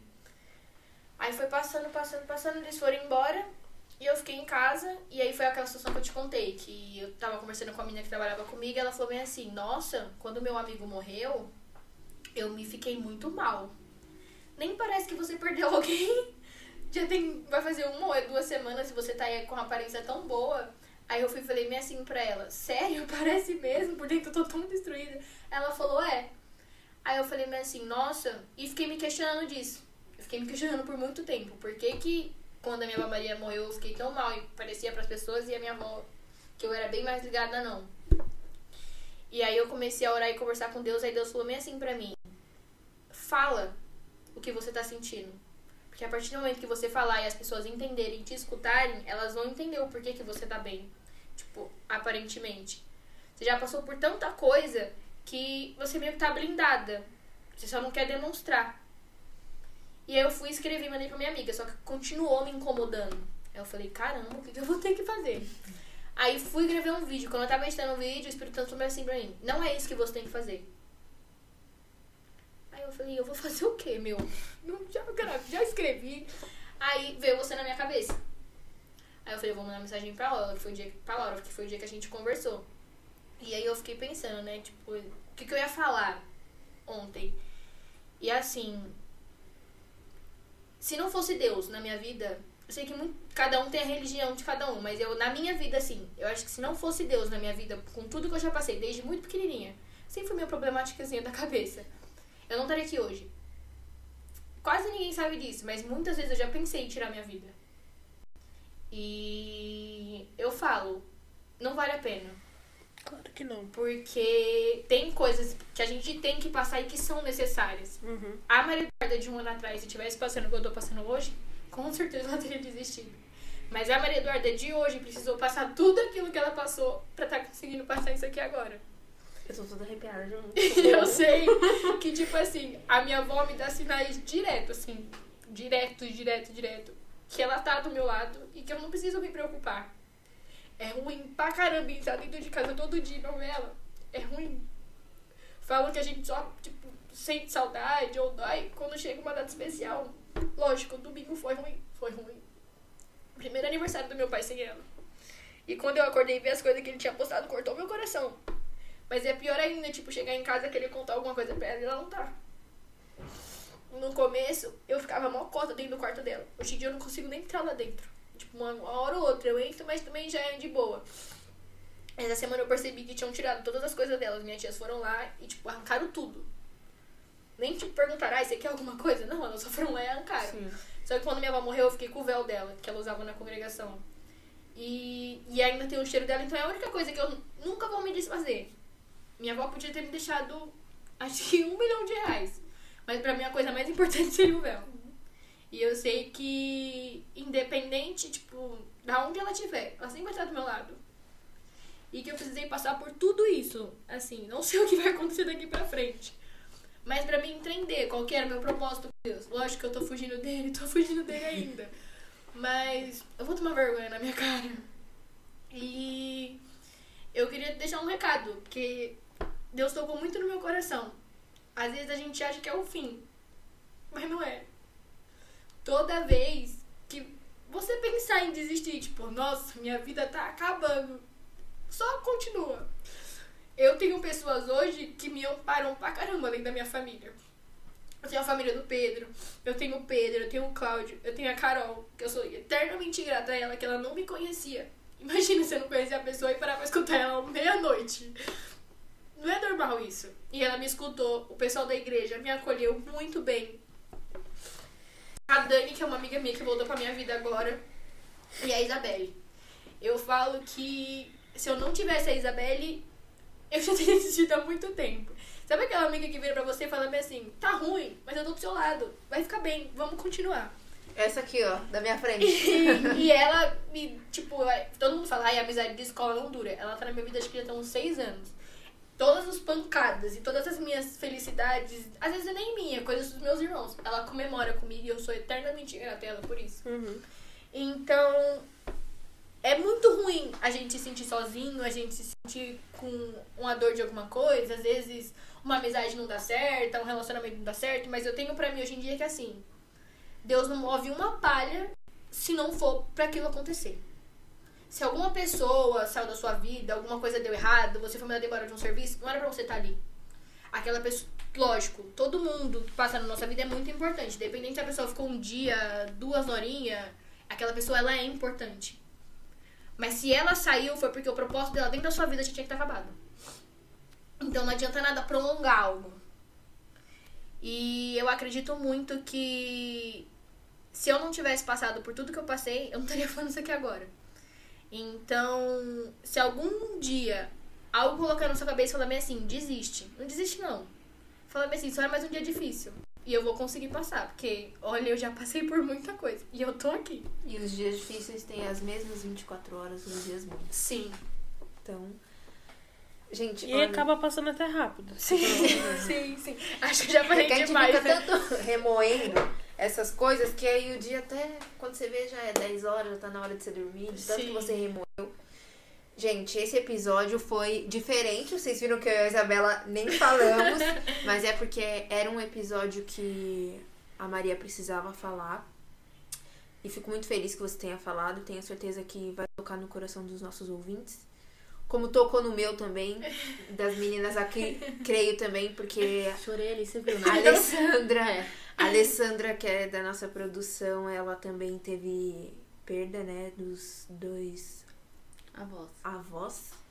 Estranho falar avós, né? É. E quando eu falei pra elas, eu falei assim, olha, ela quer vir conversar, tal, e ela falou assim, não, acho que vai ser muito bom, porque eu acho que eu também preciso ouvir isso. E a gente vê assim, eu encaro a situação como assim, a pessoa falou pra você, nossa, nem parece que você perdeu ninguém e tal. E as pessoas têm essa mania de olhar o, o fora, né? Porque hoje você pode estar bem, aparentemente, mas ninguém viu o tanto que você passou até chegar aqui. Sim. Então, eu, por exemplo, sou uma pessoa que nunca aceita falar, nossa, mas hoje você tá tão bem, nossa, tá linda, não sei o quê, mas ninguém sabe o que eu passei. Pra estar aqui, pra estar bem. É, acho que o mais importante é a gente se cuidar. Como a Isabela falou pra você no começo, você passou muito tempo cuidando das pessoas, agora é hora de você se cuidar, porque você tem só 18 anos. Você tem uma A vida vida, pela frente. inteira, se Deus quiser, Amém. muitos anos de vida. Creio nisso. Então, agora é hora de você se cuidar. É, você tem sonhos, acredito, né? Eu. Todo mundo tem. Todo mundo tem sonhos, então acho que essa é a sua hora. Você passou tanto tempo cuidando de todo mundo. Sei que todas as pessoas que passaram pela sua vida são gratas a isso. Inclusive sua avó, seus primos, que estão lá no céu, estão olhando por você. Isso eu tenho certeza absoluta. E eles têm muito orgulho de quem você se tornou e de quem você vai se tornar ainda. Porque você tem, assim, milhões de anos ainda pra viver. Se, o mundo não acabar, daqui a pouco a gente ainda vai viver muito. Eu Espero que que tudo dê certo pra você, que você consiga acabar a escola e que não tenha o quarto ano, Amém. que você consiga fazer seu curso na faculdade, que você seja muito bem sucedida, porque realmente tudo acontece do jeito que tem que acontecer. A gente tem que confiar, mesmo que a gente não queira é, que isso aconteça, a gente fique se remoendo. Ai, por que que isso acontece comigo? Eu tenho uma mania assim, feia, que eu peço perdão pra Deus sempre, mas assim, quando acontece uma coisa muito ruim comigo, eu falo assim, meu Deus, eu devo ter jogado pedra na cruz pra estar passando por isso. Joguei o CD da Anitta na cruz, não Eu é falo, que, eu falo que, nossa, minhas vidas passadas eu devo ter sido uma pessoa muito ruim. Eu penso muito nisso eu- e eu fico me questionando às vezes assim, nossa, meu Deus, será que eu fiz uma coisa tão ruim pra alguém, pra eu, tipo assim, tá passando por isso? Então, assim, às vezes nem tudo é sobre a gente, Sim. né? Às vezes é mais sobre a outra pessoa do que a gente mesmo. Então, é muito legal esse, esse compartilhamento. E também esse é o último episódio, Do gente. Black Shine. É, a gente não sabe se vai voltar, quem sabe, daqui pra, lá na frente, mas esse vai ser o último episódio. Foi fechado com chave de ouro aí pra vocês. Com bastante conhecimentos, é, experiências, experiências de vida, é, chave de choro. Experiência de vida de uma pessoa tão nova, mas que todo mundo Viveu aqui tanto, né? Todo mundo aqui torce bastante por você. Tenho certeza as meninas não te conheciam. A gente teve pouco contato, mas todo mundo aqui torce por você porque você merece. Obrigada, gente. Fico feliz, assim, de ter acrescentado alguma coisa. E Agora viva você, entendeu? vou Viva ver. você, vai curtir, vai é, assistir stand-up pra dar umas risadas, sei lá, Vamos entendeu? deixar pra depois da eleição. É, vamos deixar pra depois da agora meu eleição. foco é a eleição. É isso aí. Depois eleição a gente foca nisso. É, mas muito legal, gente. Muito obrigada. Gente, falando em eleição, acabou o tempo de tirar o título? Sim, era Sim. até hoje. Foi Mas você, um você, minha senhora, já tinha que ter tirado o titular. Não, já 600 tirei. Só que o que, que eu ia fazer? Eu ia mandar um recadinho pros jovens é. brasileiros pra tirar, né? O Se título. tirou, Quando esse episódio sair, o- já vai ter acabado tudo, entendeu? Mas. Mas, gente, votem com consciência, pelo amor de Deus. É O mesmo. mundo Tá. precisa Posso da nossa adendo? ajuda. Pode. É, se tirou o título, votou, Bolsonaro tá aí de novo, culpa é de vocês. Ele não tirou o título. Não, Tá? Culpa é de você, a culpa é minha não, que eu vou votar. É de vocês. Beijo. É, galera. É, a culpa também é de quem tem título e votar nesse homem, tá? Sim, É, eu não vou carregar esse. esse fardo. É, não vou de jeito nenhum. E é isso, gente. Consciência sempre. Black Shine Black aí Shine, gente. tá, é, como fala, incentivando os nossos jovens Sim. a votar. nossos jovens. Aí é, a nossa coisa, faixa etária no Spotify é 40 anos. É. Aqui quem gosta de ouvir é só um pessoal mais velho, né? Mas é isso, gente. Muito obrigada. Muito obrigada também a Maria que veio aqui. Obrigada, Obrigada Maria. a Adoro falar esse nome Maria, porque é o meu sonho ter minha filha chamada Maria. Eu, Ai, Maria, Maria, Maria pra cá, Maria pra lá. É, muito obrigada por você ter participado, por você ter contado sua história. É, como eu já disse aqui, a gente torce muito por você, porque você é nova. Tem muita coisa pra viver. Quando você entrar na faculdade, você vai ver como que é outra coisa, outras histórias. A vida, ela tem que continuar. Sim, Porque como a gente estava falando antes, a única certeza que a gente tem é que a gente vai morrer. sim. Então aproveitar o máximo que a gente tem agora, fazer o que gosta, sai, dança, beija, faz o que quiser. Porque quem for falar, vai falar até se você estiver fazendo coisa boa, né? Então, tipo assim. Então não vale a pena. É, e muito obrigada também, já agradecendo os ouvintes aí, o pessoal que esteve com a gente durante essas duas temporadas, todos os nossos convidados, os nossos ouvintes. Muito importante ter vocês aqui, porque foi um projeto que deu certo. A gente fica muito feliz de todo mundo ter gostado, ter feedback. Eu chego nos lugares e falo, nossa, e o, e o Black Shine? Oi, Black Shine. Fica falando de Black Shine. Gosto muito, então agradeço muitíssimo. Também agradeço a todos os ouvintes do Black Shine. É, foi muito gratificante estar aí gravando essas duas temporadas para vocês, ouvintes. É, e é isso, gente.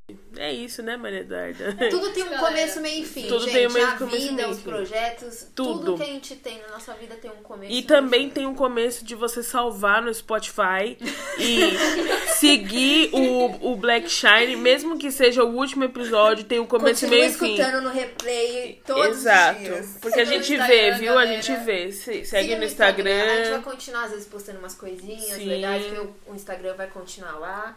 Espero que vocês gostem. Sigam a Maria também, a gente vai deixar o Instagram dela quando a gente for postar o flyer. E é Não tem isso. coisa não, galera. Às vezes eu posto umas coisas cantando, mas se vocês quiserem escutar, É isso. lá. Maria Eduarda é cantora. Muito obrigada, gente. Um Obrigada, beijo um pra beijo. vocês. É, e é isso. Um beijo do Black Shine no último episódio.